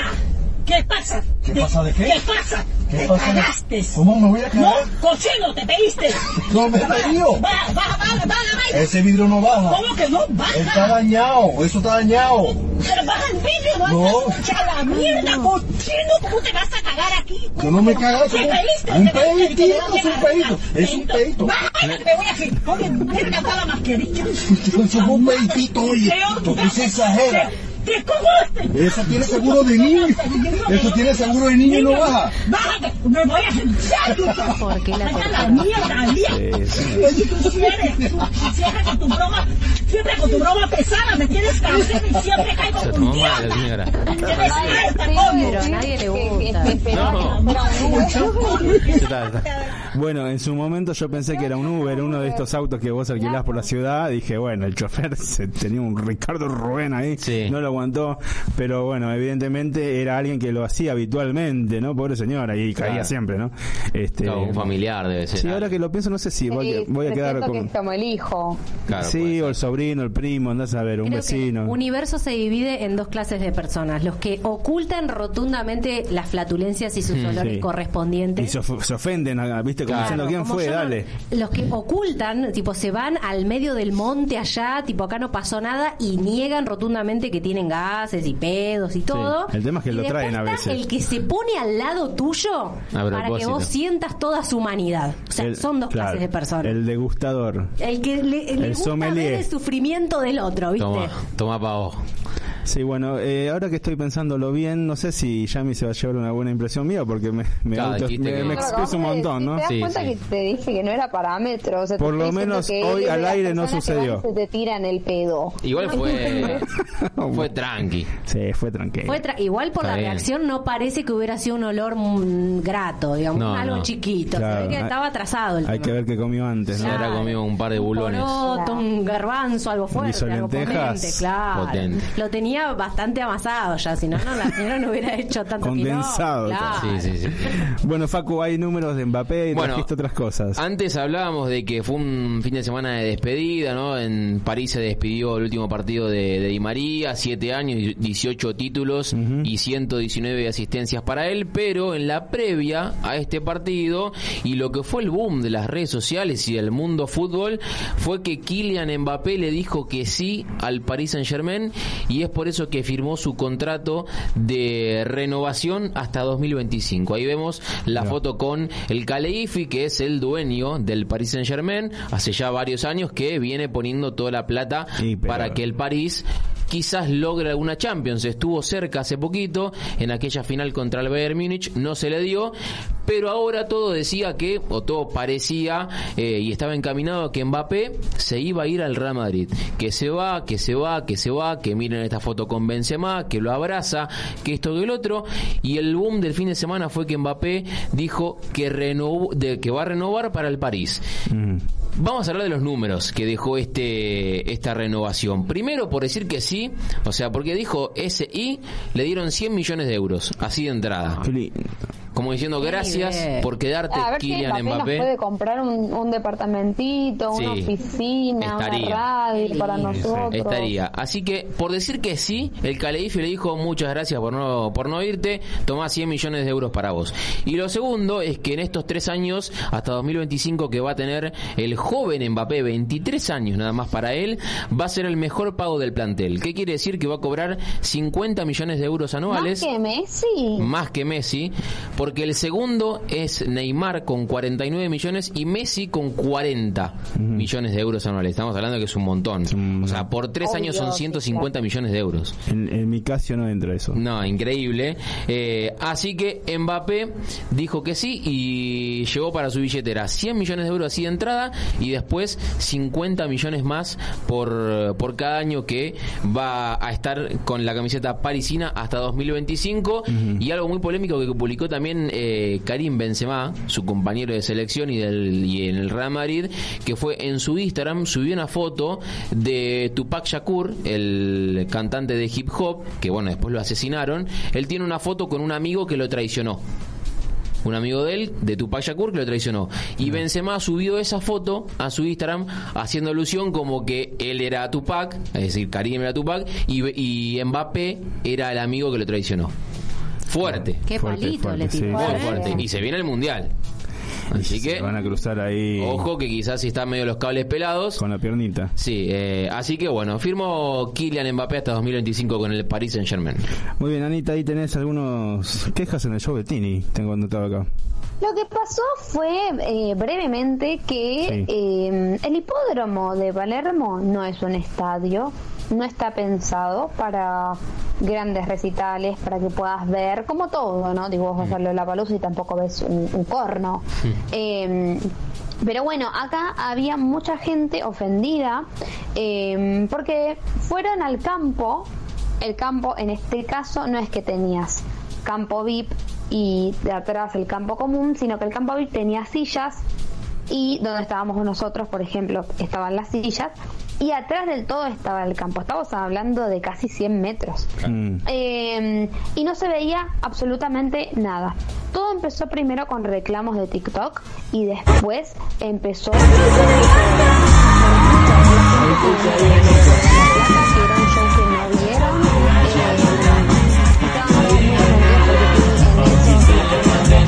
dijo nada, recién en el tercero le pidió a la gente que no se pare. La realidad es que ni estando adelante ni estando atrás podías ver bien el show. La realidad es esa. Creo que los que mejor eh, a los que mejor les fue, mejor dicho, fueron a los que estaban en las plateas, que si bien no la veías de frente, tenías algo más en altura y tenías un poco más de visión para poder disfrutar. Sin embargo, el show, eh, si estabas abajo, no, no se veía, no se veía para nada y la gente hace mucho reclamo hacia eso.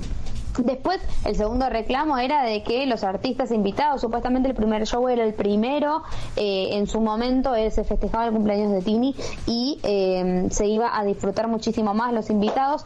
Ahora salió que el 28 se va a comercializar por estar más, entonces todos los artistas van ahí y la gente estaba también muy ofendida por eso.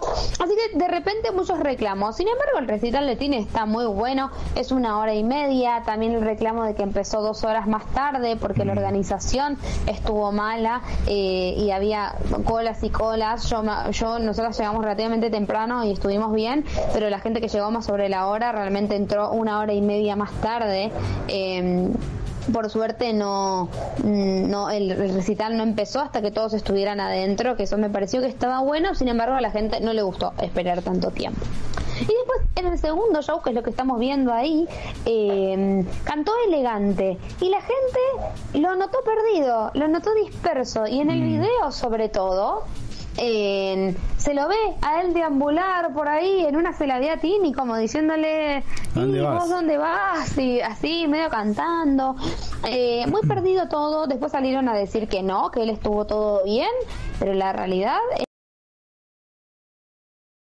gente está esperando ver otra cosa en el recital de, de Tini eh, y ella, de, recordemos, el último va a ser el 28 eh, y después sale su gira por, por Argentina y por el mundo después. Muy bien, bueno, llegamos al final de otra emisión de Terminal de Noticias. Le agradecemos a todos los que nos hicieron la gamba ahí en las redes, en YouTube, en Terminal Noticias en Instagram. Por supuesto, muchas gracias a Yamila Machuca. Muchas obviamente. gracias a ustedes. por Diga sus redes, dónde la escuchamos, dónde las vemos, todo. Ah, bueno, en mis redes arro- arroba Yami Machuca Locutora en Instagram. Y bueno, me pueden escuchar los jueves en Radio Colmena, quien las conoce, de Sí. 20 a 23 horas. Y de lunes a viernes, de 0 a 2 de la mañana, en Radio La Red. Estoy con, bueno, con Toti Pazman y con el gran equipo, eh, todo lo que es deportes. Así que ahí me pueden escuchar. Muy bien, muchísimas gracias, Anita. Saludo a Lu y a Bowie que anda dando vueltas por ahí. Te mando un beso grande. Muchas gracias a ustedes y nos vemos la semana próxima en vivo y en directo. Muy bien, y Facu Araujo, Placer, como eh. siempre, un placer. Un placer. Agradecemos a nuestros operadores estrellas, Valentín y Juan, por supuesto, y te vamos a invitar para el próximo lunes de 2022 porque hay muchas novedades, se vienen los sorteos grosos, ahí quédate, quédate atento ahí porque se vienen cosas muy buenas. Agua Muchas gracias, nos vemos la próxima. Adiós. Chao. Chau, chicos. Thank you.